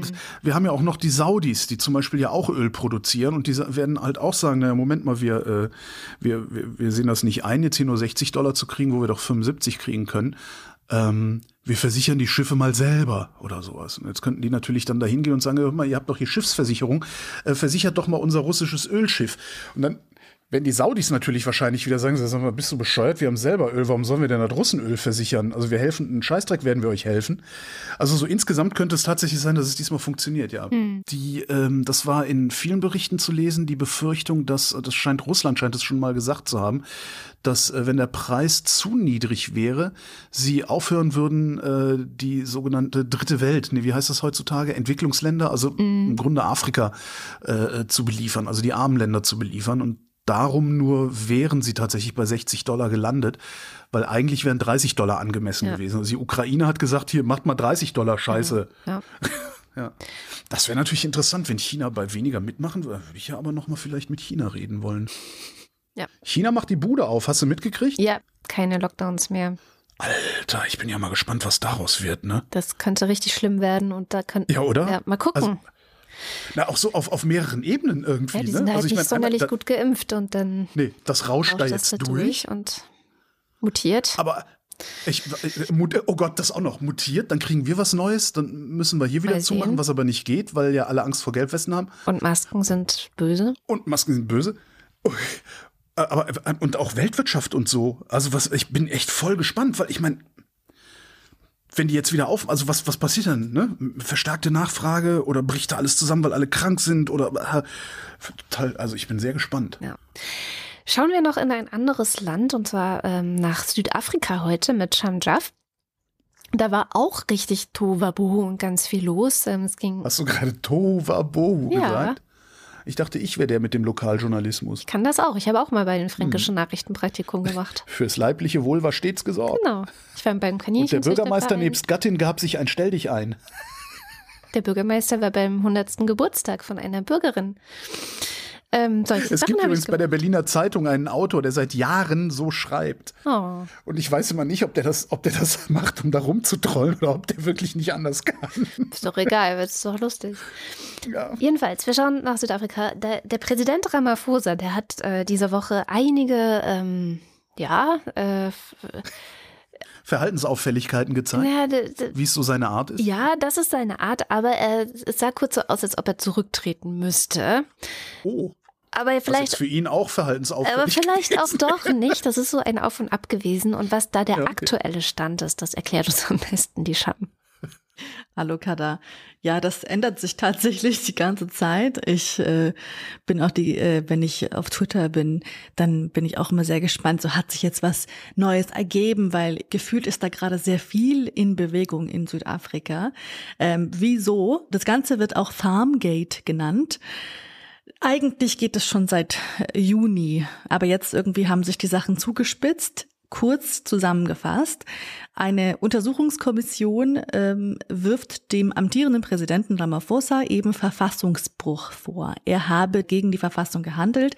Es geht um einen äh, Diebstahl von vier Millionen US-Dollar in Bar, das jetzt zwei Jahre zurückliegt, ähm, die Ramaphosa in seiner Farm äh, in Falafala aufbewahrt hatte. Deswegen auch der Name Farmgate. So. Was er dann da gemacht hat, ist, dass er diese Summe, die gestohlen wurde, und das da, wo jetzt an war, Leute sagen so, was ist denn da passiert, dass diese vier Millionen US-Dollar, dass er sie nirgendwo deklariert hatte, also wie gesetzlich vorgeschrieben. Und also er hatte sie ja in US-Dollar sozusagen gehabt und hat auch den Diebstahl zunächst gar nicht angezeigt. Stattdessen wurden eben mutmaßliche Diebe angeblich, angeblich gekidnappt, in der Farm verhört und dann mit Geld zum Schweigen gebracht. Also das klingt wie ein, ja, so wie so ein Mafia-Film, so ein politischer Thriller auch. Und wenn das nicht schon krass genug klingt, ähm, naja, auch Namibias Präsident Heike Gengop soll mitgeholfen haben bei dieser Eigenjustiz äh, von Ramaphosa. Er soll die Tatverdächtigen in Namibia festgenommen haben und nach Südafrika zurückgebracht haben. So, wo liegt der Verfassungsbruch genau? Ähm, Artikel 96 sagen die KritikerInnen. Also Ramaphosa habe in einer mit seinem Amt inkompatiblen Weise gehandelt und sich in Anführungszeichen einer Lage ausgesetzt, die einen Konflikt zwischen seiner offiziellen Verantwortung und seinen privaten Geschäften beinhaltet. So, das Ganze ist nicht neu, ja. Das ähm, hat bereits ähm, äh, der ehemalige Geheimdienstchef Arthur Fraser im Juli, im Juni geleakt, äh, Juno. Arthur Fraser ist aber selbst mit Korruptionsvorwürfen behaftet, gilt auch als der enge Vertraute von ähm, dem Erzfeind von dem Präsidenten Ramaphosa, von, äh, nämlich gilt als enger Vertrauter von Jakob Zuma. Und äh, ja, es ist, ist alles andere als jemand, dem man jetzt sofort vertraut trauen würde, wenn er irgendwas sagt. Aber trotzdem unbestritten ist tatsächlich, dass eben 2020 es Einbrecher gab in Ramaphosas äh, Luxusfarm und dass eben diese größere Geldsumme an US-Dollar äh, gestohlen wurde, die versteckt war in einem Sofa. Also natürlich kommen sehr viele Fragen dazu, wieso so viel Geld, wieso in einem Sofa, ähm, wieso in dieser Währung, dies, das. Ähm, und in dieser sehr hitzigen Diskussion schien das jetzt so tatsächlich, dass ähm, als wollte oder müsste Ramaphosa zurücktreten. Davon hat ihn aber seine Partei Partei oder beziehungsweise der Vorstand dieser Partei von der ANC, also auch die Partei, by the way, die nach dem Ende äh, der Apartheid vor 30 Jahren an die Macht gekommen ist, da hat ihnen der Vorstand gesagt, du bleib im Amt, tritt nicht zurück und haben ihm sozusagen ähm, in einer Sondersitzung am Montag den Support erklärt, ja, dass sie sich hinter ihm stellen. Aber trotzdem ist Ramaphosa jetzt natürlich nicht aus der Schusslinie. Die allentscheidende Sitzung, die findet nämlich nächsten Dienstag am 13. Dezember statt. Da stimmt das Parlament dann über ein mögliches Amtsenthebungsverfahren ab. Ähm, es ist aber tatsächlich ja, also manche bezweifeln, ob das jetzt wirklich klappen wird oder nicht, weil ANC ja immer noch die, die Mehrheit hat. Und Andrea Böhm äh, für Zeit Online erinnert auch in ihrer Kolumne daran, dass ähm, Cyril Ramaphosa äh, das Land ja schon seit 2018 regiert. Er ist auch äh, angetreten mit dem Versprechen, so die Korruption unter seinem Vorgänger Jakob Zuma einzudämmen, vor allem auch innerhalb der eigenen Regierungspartei. Einige Erfolge hat es hat er auch gehabt, ja. Und Korruption oder illegale Geschäfte, äh, schreibt sie, das muss man immer wieder betonen, äh, hat ihm bislang niemand nachgewiesen. Aber ob das jetzt weiterhin so bleiben wird, das ist noch abzuwarten. Jetzt hat aber Ramaphosa einen Antrag beim Verfassungsgericht gestellt, damit dieser Untersuchungsbericht, der ihm das Ganze hier vorwirft, annulliert wird. Und der Vorwurf von Ramaphosa ist dann, ja, dieser Bericht ist einfach fehlerhaft. Der stimmt nicht. Und ähm, ja, Kivinika ähm, für Taz schreibt auch, ähm, auch wenn jetzt Ramaphosa die Parlamentsabstimmung überstehen wird, verlagert sich seine Krise in den ANC hinein. Denn drei Tage später nur, am 16. Dezember, beginnt nämlich der Parteitag ähm, seiner Partei von der ANC und die eigentlich entscheiden soll, wen die Partei bei den Wahlen 2024 ins Rennen schickt. Und normalerweise wäre Ramaphosa als Amtsinhaber gesetzt, schreibt Kivinika, aber es gibt starken Gegenwind. Es ist tatsächlich so, dass einige Stimmen innerhalb seiner Partei ähm, auch gibt, die ihm nicht so wohlgesonnen sind. Natürlich auch, also jetzt die Opposition mal beiseite gelassen. Auch innerhalb seiner Partei sind einfach sehr viele nicht mit ihm einverstanden.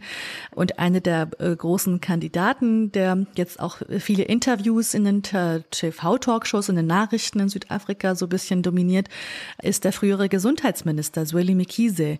Der hat sich schon interessiert gezeigt, dass er sozusagen ANC-Parteichef werden möchte. Und normalerweise, wer ANC-Parteichef ist, ist vielleicht auch der nächste Präsident des Landes.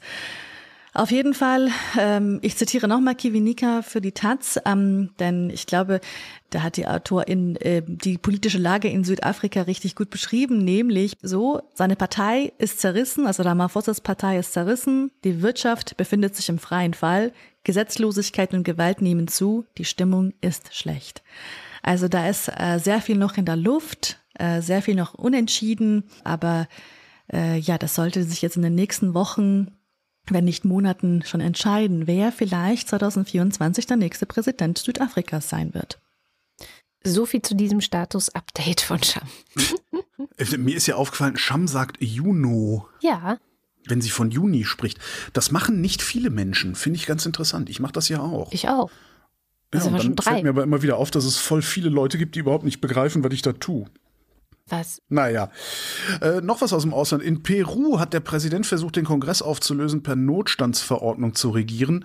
Vulgo Putsch. Ist aber noch mal gut gegangen, weil der Kongress seinerseits den Präsidenten entmachtet ja.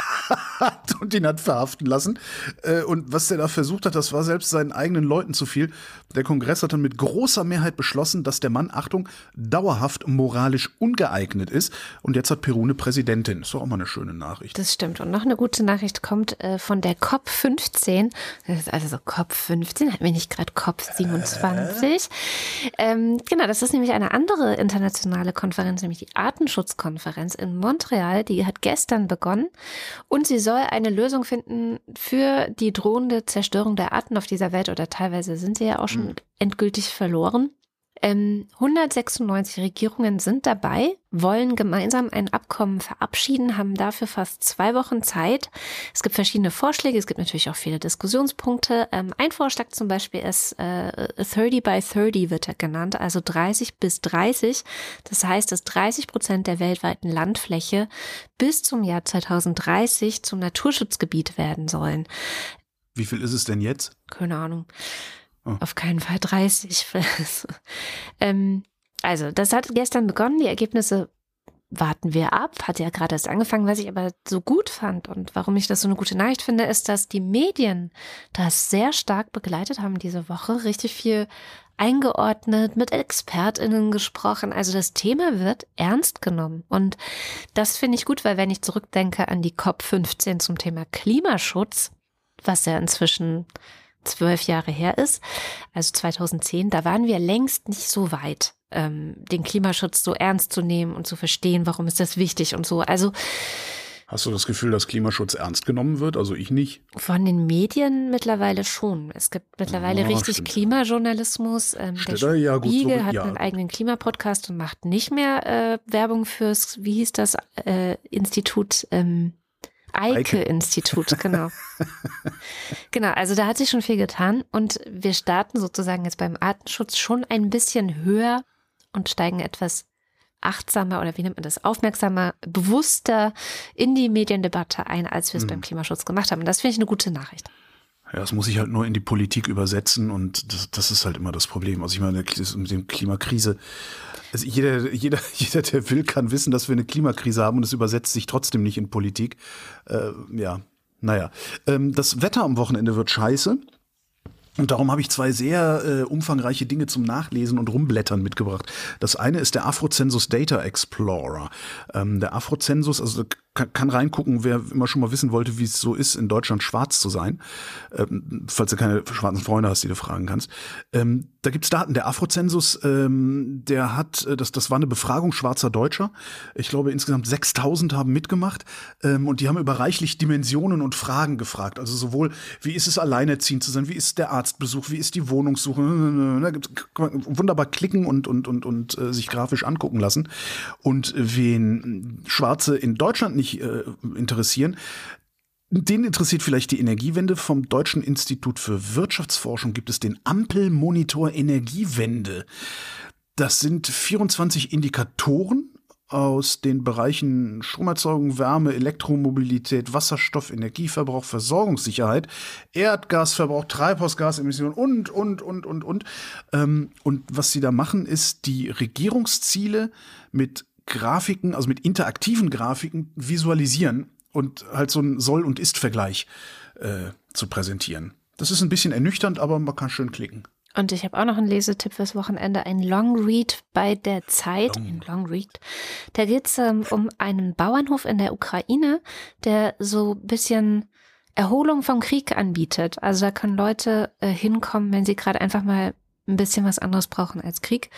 Sehr langer Text, ich glaube irgendwie eine halbe Stunde oder so habe ich den gelesen, aber sehr schön und ähm, was fürs Herz, weil man so ein bisschen ein Gefühl dafür bekommt, wie eben in der Ukraine Menschen auch versuchen, dass diesen Schrecken, der Krieg ja einfach ist, was wir uns ja oft gar nicht mehr so richtig vorstellen können, dieses Trauma auch, was viele dort haben, irgendwie damit umzugehen und sich da gegenseitig das, helfen. Ja, das finde ich auch so krass. Das, das ist ein Volk von 40 Millionen Leuten, ja. die jetzt mehr oder minder, also in unterschiedlichen Graden, kriegstraumatisiert werden. Ich, was, was, mag, was macht das aus einem Land? Ja. Kommen wir zum Limerick der Woche. Oh. Wir hatten diese Woche das Thema Baguette. Und äh, zu diesem kulinarischen Thema hat unser Wochendämmerungspoet Jens Ohrenblicker folgenden Limerick beizusteuern. Wochendämmerungspoesie. Limericks aus dem Papierkorb des Weltgeschehens. Was darf's denn bitte sein? Ein Slivovitz und ein Baguette. Ein Kirschkuchen wäre noch nett, zwei Korn und ein Sekt, dazu Nougat-Konfekt. Und schon ist mein Frühstück komplett. Ich hasse Nougat. Ich habe mir einen ausgesucht vom Unwitty Schmidti mal wieder. Tunke niemals dein Baguette in Slivovitz, sonst wirst du fett und wohl auch blöder. Frag den Söder. Der frisst und tunkt. Und jetzt verstehe ich nicht genau, was er damit meinte, aber der frisst und tunkt im Nett. Im Nett? Vielleicht muss er uns das nochmal erklären. Ja, Schmidti. Ja. Am Ende habe ich es nicht verstanden, aber sonst tunke niemals dein Baguette in Slivovitz, sonst wirst du fett, finde ich super. Ich habe auch einen Slivovitz-Liebling ähm, von Franco. Aber es ging doch um Baguette. Ja, aber wir haben es ja offen gelassen. Slivovitz oder Baguette. Und hm. der Ohrenblick hat ja beides in einen Ring geworfen, was ich auch ähm, gut finde. Aber ähm, mir, eben, hier geht es ja jetzt nach, was findet man richtig gut. Und ich finde einfach den von Franco richtig gut. Er heißt Ups. Es wollte einst ein Mann tief in Schweden ein Bier trinken und dabei reden. Der Wirt, ein Kasache, nahm die falsche Flasche, da hatte der Mann einen Kleben. Ich meine, vor allen Dingen, der wird ein Kasache. Finde ich sehr schön. Nahm die falsche Flasche, ich hätte es noch ein bisschen anders betonen müssen. Ja, aber. Da hatte der Mann einen Kleben. Ja, so war es gut. Was nehmen wir denn diese Woche für ein Das musst du sagen. Thema? Immer wenn du das sagst, wenn du das sagst, äh, kommen mehr Einsendungen, habe ich das Gefühl.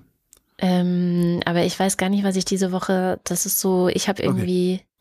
Okay. Äh, äh, Grundversorgung, nicht? Ich war, okay. Du bist wirklich nicht so gut darin. Nee, ich, Fallpauschale, nicht? Okay.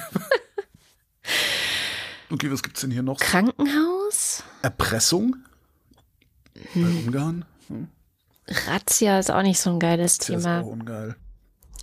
Wobei, nee. nee.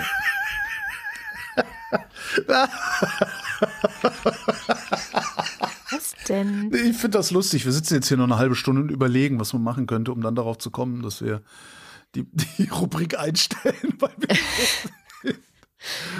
ja, aber wenn es nicht witzig ist, aber Patrioten könnte man natürlich. Oder Frettchen. Weil reimt sich immerhin auf Idioten. Also nein, das ist ja. natürlich ein Scheißreim, aber genau. Frettchen ist gut. Frettchen? Frettchen. Frettchen. Ja. Geimpfte Frettchen liegen Not. im Bettchen. Genau. In der Not essen wir Frettchen. Genau. In der Not schmieren wir uns Frettchen aufs Brot. Gut, dann haben wir ein Thema, Frettchen, und dann In der allergrößten Not bringt das Frettchen deinen Tod. Dann kommt hier der Börsenticker. Montag. Zinsängste neu geschürt. Dienstag. Börsen im Bann der Zinsängste. Mittwoch. Börsen kommen nicht vom Fleck. Donnerstag. Nur leichte Erholung an der Wall Street. Und Freitag. Die Ruhe vor dem Börsensturm. Mhm. Schauen wir mal. Ähm, Muss ich mal reingucken, die Meldung, was das wieder für ein Scheiß ist. Der DAX hat sich nach einer zuvor schwachen Woche etwas erholen können. Das ist aber gut für den DAX, da muss er nicht mehr so husten. ja, aber ich war auch ein bisschen krank diese Woche. Bin es immer noch, man hört es wahrscheinlich, meine Nase Ja, aber, aber äh, hast du in Erwartung wichtiger US-Konjunkturdaten am deutschen Aktienmarkt nur zögerlich zugegriffen, Katrin? Nee, ich habe tatsächlich diese Woche ziemlich unzögerlich zugegriffen. DAX steuert Aber auf einen versöhnlichen Wochen. Ich solche Nachrichten. Ich habe das Gefühl, die bringen überhaupt gar nichts. Nee, die sind für den Arsch. Ja, komplett. Habe ich, ja, also, hab ich ja schon gesagt. Ich ja, habe ja schon als passende Interview dazu. Es gibt ja auch äh, eine, eine, eine Dissertation dazu, die äh, naja, dieses gut, Interview nicht. hast du noch nicht veröffentlicht. Ne? Nee, nee, die Sendung kommt noch. Das wird irgendwie die, ich weiß nicht, im Moment habe ich zu viel zu tun. Ich muss die noch schneiden. Und wahrscheinlich wird es dann irgendwie so die Weihnachtsgratifikation. Okay, so. cool. Ich freue mich schon die ganze Zeit drauf, dass die endlich mal kommt. Börse vor acht. Börse vor acht ja, ist eine ja, Arschdissertation. Es ist ja nicht nur Börse vor acht, sondern die ganze Börsenberichterstattung. Ich habe jetzt zum Beispiel auch auf eine Aktie, die ich habe, habe ich einen Google Alert. Und Echt? ich bekomme Geil. regelmäßig Nachrichten zu dieser, wenn da irgendwas, irgendjemand über diese Aktie ähm, in den Nachrichten schreibt.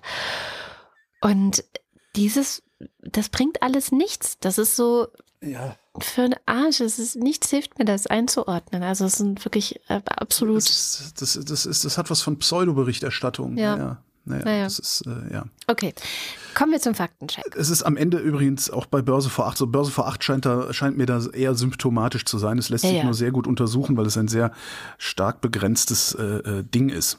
Naja. Also, ja. Kommen wir zum Faktencheck. Heute mit Nandor Höverscheid. Hallo Nandor. Ja, hallo. Was hast du denn in den vergangenen drei Stunden noch finden können, was vielleicht nicht ganz korrekt war oder wo du gerne noch was ergänzen würdest? Ja, ähm, das erste Thema ist Holgers Aussage, dass ja Russland mit dem Bombardieren der zivilen Infrastruktur, insbesondere des Stromnetzes äh, in der Ukraine, Kriegsrecht bricht. Vorneweg, ich sage nicht, dass das nicht stimmt.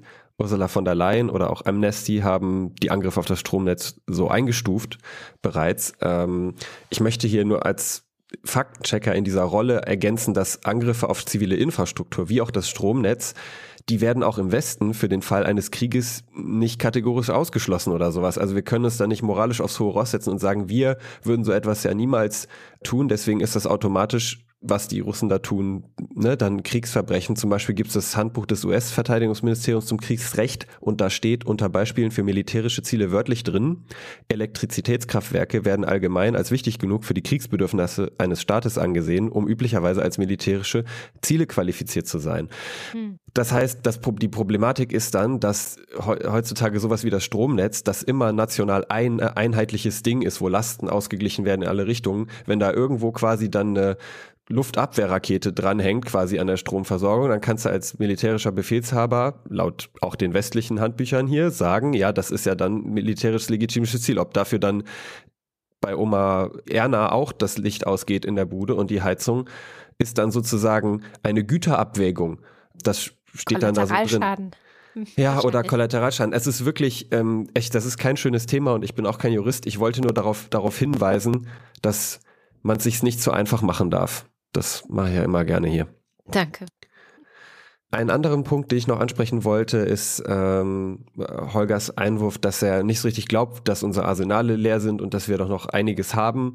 Und ähm, das ist jetzt ein bisschen schwer zu sagen, weil da auch einige Sachen natürlich nicht öffentlich sind, einfach was so militärische Bevorratung angeht. Aber wenn man sich anguckt, wie viel Bohai drum gemacht wird, dass wir jetzt die Produktion erhöhen müssen, dann merkt man schon, dass da diese Verbrauchsraten, die jetzt da über das Jahr uns begleitet haben, echt etwas sind, was wir so lange nicht mehr erlebt haben. Und jetzt gehen wir mal ab von der Stereotyp unterversorgten Bundeswehr.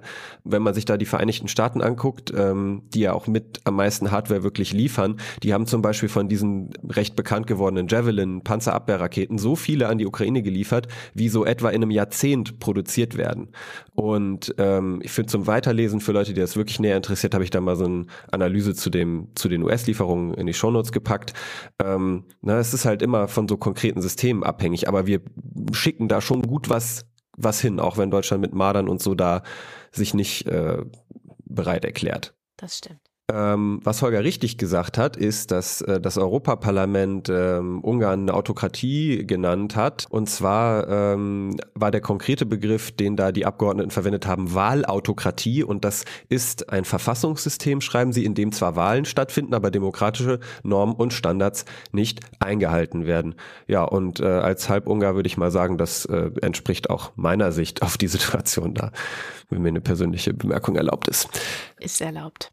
Und äh, ja, wir kommen auch gleich zu ein, zwei Sachen, die du gesagt hast, Katrin, aber einen Satz habe ich noch von Holger hier, nämlich ähm, er hat so gesagt, ja, wer weiß denn, ob diese jetzige Razzia im rechten Milieu da gegen diese Patriotische Union oder wie das hieß, wäre die denn nötig gewesen, wenn Haldenwang schon seit fünf, sechs Jahren Bundesamts für Verfassungsschutz Präsident gewesen wäre und nicht halt äh, der allseits äh, beliebte Hans-Georg Maaßen.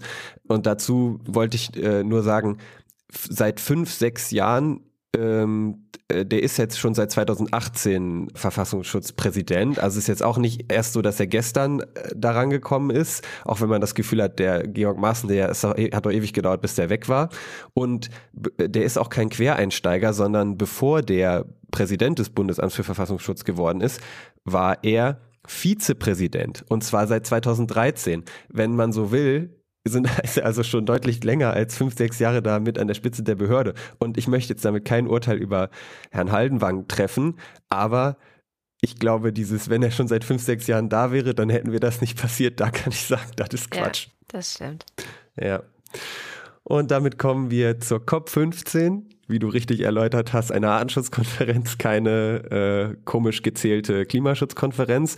Da hattest du erwähnt, dass die über ein Ziel gesprochen haben, 30 Prozent der Landfläche des Planeten bis 2030 zum Naturschutzgebiet werden zu lassen. Und Holger hat eingeworfen, wie viele sind es denn jetzt? Und du hast gesagt, weiß ich nicht. Ich weiß es aber. Ich habe nämlich hey. bei den Kollegen von Our World in Data nachgeschaut. Ganz große Empfehlung. Die haben wirklich echt den Shit bei so Statistiken und so teilweise am Start. Auch qualitativ wirklich immer super dokumentiert und 14,6 Prozent der weltweiten Landfläche sind laut denen geschützt. Das sind dann Schutzgebiete verschiedenen Typs, ne? Wasserschutzgebiete, äh, Tierschutzreservate, Naturschutzgebiete, ähm, wissenschaftlich geschützte Gebiete. Und das sind aber nur Flächen, die mindestens zusammenhängend 10 Quadratkilometer groß sind. Also da wird jetzt nicht jeder, jedes kleine Reservat oder so gezählt. Gerade in Afrika sollen das manchmal recht kleine Flächen sein. Das heißt, vielleicht ist dann die Realität noch ein bisschen besser. In Deutschland sind übrigens, da war ich selber überrascht, 37 Prozent. Mhm. Ähm, also wir erreichen tatsächlich für Deutschland dieses Ziel schon. Und wann kann man das schon mal sagen, dass Deutschland in Bezug auf Nachhaltigkeit ein Ziel erreicht. sehr, sehr deutlich erreicht? So, da habe ich mir gedacht, heute auch mal im Faktencheck eine positive Nachricht. Sehr gut, das freut mich doch. Ja, und dann wollte ich noch ganz kurz äh, für Leute, die da auch stutzig geworden sind, darauf hinweisen, was denn das Eike-Institut ist. Das war von euch im Zusammenhang mit halt Medien, die heutzutage nicht mehr äh, so schlecht sind, was das Klimathema angeht. In der Berichterstattung wurde das von euch erwähnt. Das EIKE-Institut ist eine Abkürzung für Europäisches Institut für Klima und Energie e.V. und das äh, ist eigentlich ein Lobbyverein für äh, halt äh, Industrie und halt Klimawandel, ähm, ja, Herunterspielung, sage ich mal. Leugnung und da sind halt auch, früher teilweise. Und auch also. Leugnung, genau. Ich wollte es jetzt nicht so, mich nicht weit aus Fenster lehnen, weil ich jetzt auch kein Experte für die bin. Ich habe es ja. für dich gemacht. Danke, ja. Und da sind halt früher natürlich auch Medien denen auf den, oder deren Experten in Anführungsstrichen äh, auf den Leim gegangen. Leider. Das war es mit dem Faktencheck zu dieser langen Sendung. Wunderbar. Vielen lieben Dank, lieber Nando, und ein schönes Wochenende.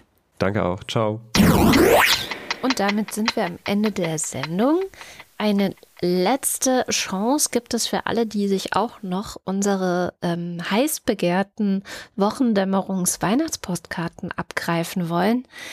Werdet jetzt Mitglied bei den Ultras oder beim Fanclub auf Steady. Wer bis morgen, 10. Dezember, 12 Uhr in der Tabelle steht, die ich dann ausdrucken werde, ähm, mit Adresse ohne Adresse Morgen. Pech Was ist mit den Leuten, die das am, am, am, am Sonntag ja, komm, zum Beispiel ich, hören? Ich sag's jetzt seit drei Wochen. Die, die haben halt ein bisschen Pech gehabt. So. Aber so für die Last-Minute-Menschen, ähm, ja, ihr habt noch Zeit bis 10. Dezember, 12 Uhr. Danach ist Ende Gelände. Übrigens lustig, dass einige Leute jetzt runtergestuft haben. Ähm, so, zum Beispiel von Fanclub auf was Niedrigeres, wo ich so denke, okay, wollt einfach keine Postkarten von uns oder so, wenn man zwei Tage vorher, aber gut, das ist alles so, man sollte nicht psychologisieren bei diesen ganzen Dingen. Das ist wie bei der Börse, da weiß man es auch nicht. Ja, man weiß halt einfach nicht. Ja. Ähm, genau, also werdet da gerne Mitglied, weil auch immer wieder gefragt wird, wie das ist. Man muss seinen Namen eintragen und so weiter und so fort und wird dann vorgelesen man kann auch was anderes an Vor- und Nachname eintragen, dann wird was anderes vorgelesen. Das ist wie dieser lustige Abspann entsteht, den wir jetzt vorlesen. Sind's eins. Bille und Alphons sagt mir nichts, aber Bille und Zottel. Das heißt natürlich Bille und Alphonse, aber ja. Ugo Arangino.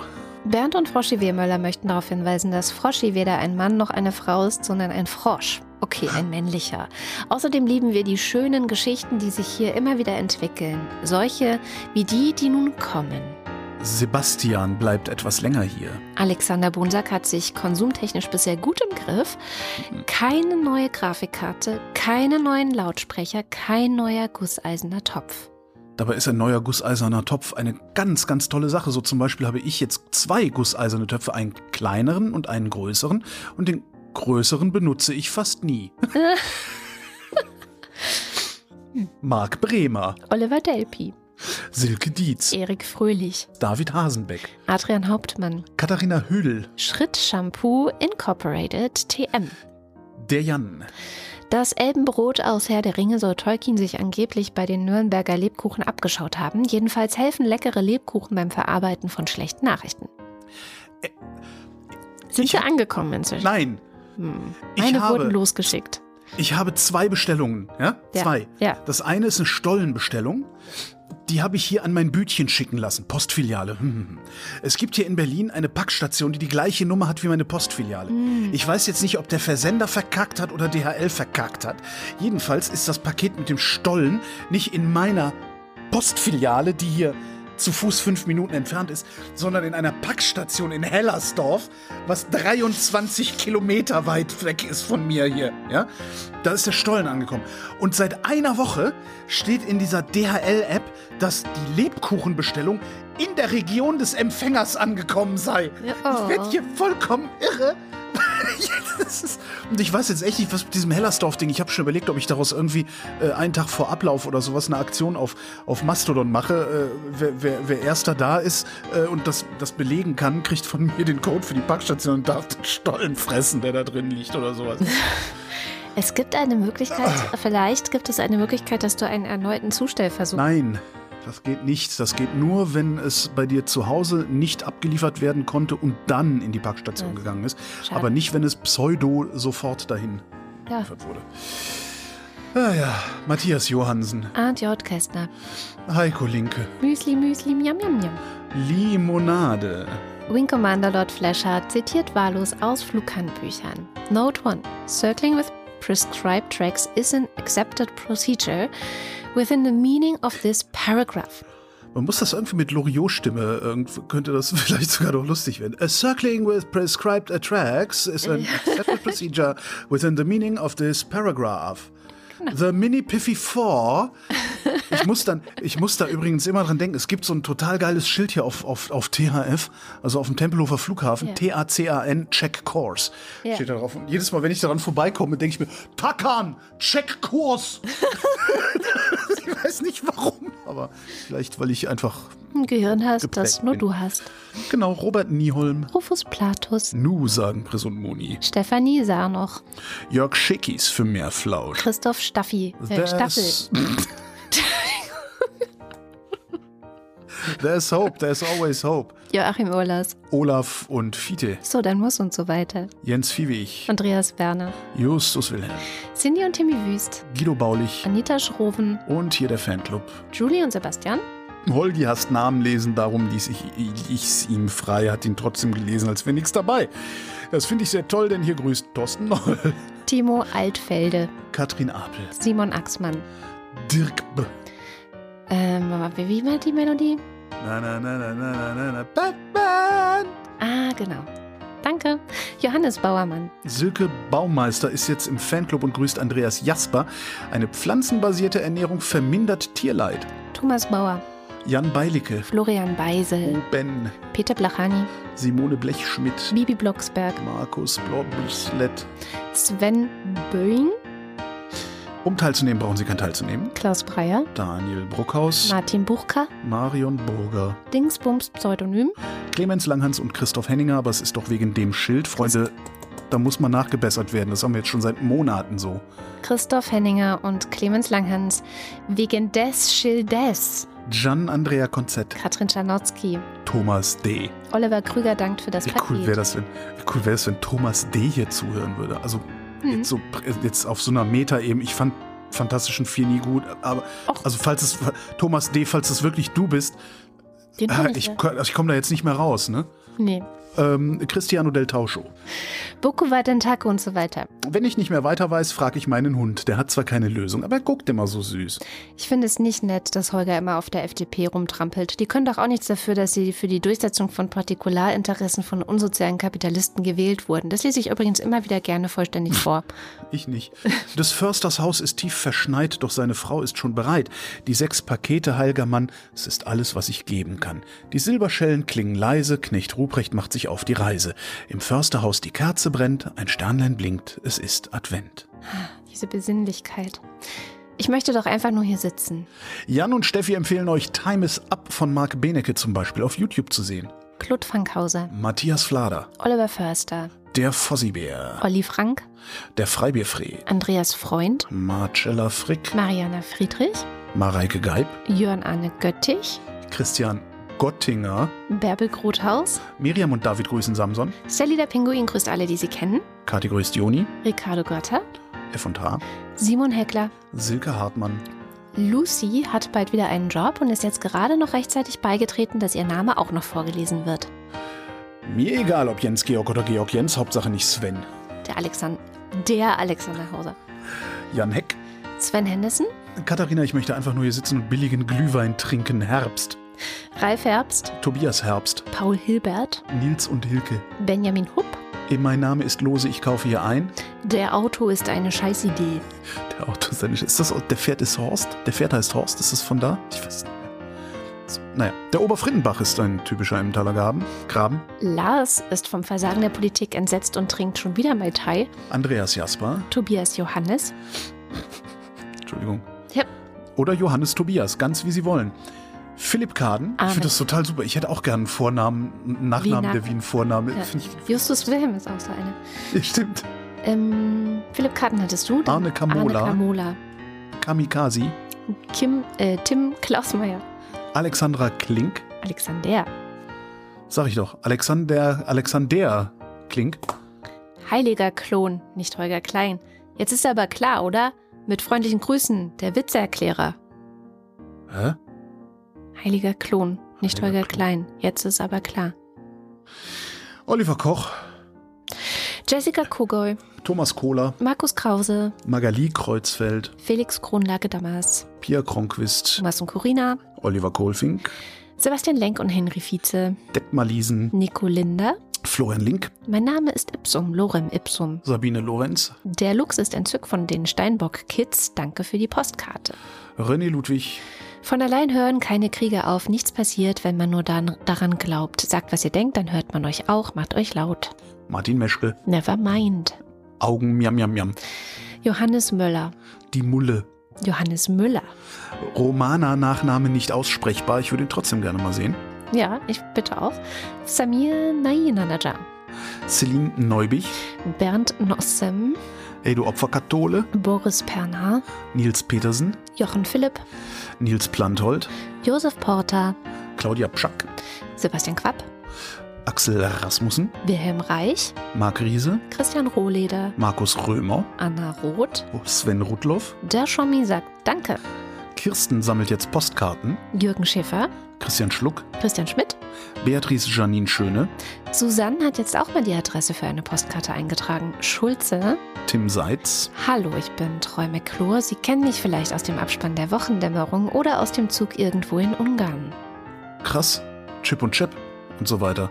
Theresa Sievert. Abracadabra und so weiter. Markus und Julia sind Fans der Wochendämmerung, genau wie Birgit Sobich. Sebastian Sollmann.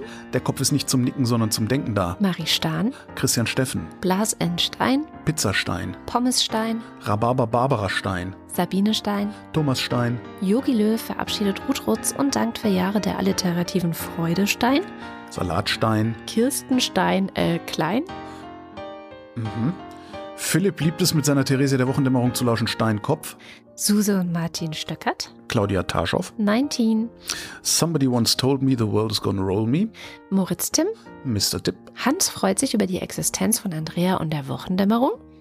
Und Anna und Gregor sind hoch erfreut, denn sie hören jetzt jeden Freitagabend mit, äh, beim Bridge gegen Priscilla und Gwyneth Molesworth die Wochendämmerung und zwar immer ganz bis zum Schluss. Da kommt aber, das passt aber nicht, weil dazwischen steht doch noch Biele und Alice sind jetzt auch im Fanclub und freuen sich auf die Weihnachtskarte und grüßen Dom und Diana. Wir müssen das jetzt so lange falsch machen, bis Biele und Alice so genervt sind, dass sie das anpassen. Sonst funktioniert doch die ganze, der ganze Vandalismus nicht. Das ist doch. Felix! der immer noch keine Zeit findet, in IPCC-Berichte zu schauen, weil er gerade Vater geworden ist.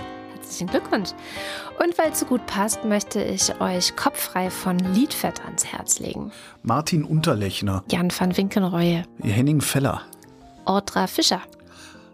Die geschrieben hat, dass man es wie Fischer ausspricht. Und Autra, glaube ich sogar Outra. auch. Hm. Okay. Yannick Völker. Michael Völksen. Stefan Wald. Marco, warum fordert eigentlich keiner meinen Rücktritt? Buschmann. Siehst du, die Leute haben noch nicht mal Bock, deinen Rücktritt zu fordern. Andreas Waschk. Tim Weber. Bin weg. Jetzt weiß ich, wo ich die lustigen Nachrichten schreiben kann. Andreas Wert. Martin Wittmann. Anja und Jan wieder in Bielefeld. Jenny Wiegand. Hörst du die Regenwürmer husten, wenn die durchs feuchte Erdreich ziehen, wie sie sich winden, um zu verschwinden auf nimmer, nimmer Wiedersehen? Das ist einer der Songs meiner Jugend. Was ist denn das? Ein Song, ein, so ein Lied, so ein Kinderlied eigentlich. Ein Kinderlied. Ach, Kinderlied. Hörst du die Regenwürmer husten? Ich dachte, das wäre jetzt irgendwie Tokotronic oder so. Das haben wir immer gesungen, wenn wir besonders betrunken waren auf Partys. Ah ja. Manuelo Blanco Palentino Bambino, Visino Melerino in Colonio. Esperanto? Tobias Wirth. Christoph Ziesecke. Fürs Töchterchen. Du hast die Rechnung ohne das Milchmädchen gemacht. Nico Erfurt. Michael Klerner. Evelyn Künstler-Wiesmann. Von Dürers Meisterhand ein Stich betrachtet, wirkt mehr äußerlich, dagegen dringt, wenn Sie verzeihen, der Mückenstich weit tiefer ein. Man sieht hieraus, dass ein Insekt viel mehr kann als der Intellekt. Das klingt nach, äh, nach Heinz Erd. Nee. Doch, ich finde, das klingt voll nach Heinz Erd. Naja, es klingt nach, ich habe nicht gesagt, dass es ist. Ah. Anna Schwirzi. Holger Steinmetz. Und Familie Felten und Knecht. Vielen herzlichen Dank. Familie Felten hat einen Knecht? Oder? Das finde ich ja lustig. Vielleicht sind das einfach zwei Menschen, die eine Familie sind, aber die haben zwei unterschiedliche ja, Nachnamen, klar, so wie du und ich. Lustig, wenn die, einen Knecht zu haben und den zu zwingen, mitzumachen. Entschuldigung. Äh, was wollte ich sagen? Ja, vielen Dank. Worauf spare ich denn nochmal? Ein Haus mit Türmchen? Genau, ein Schloss mit Türmchen. Und das war die Wochendämmerung vom 9. Dezember 2022. Wir danken für die Aufmerksamkeit. Tschüss.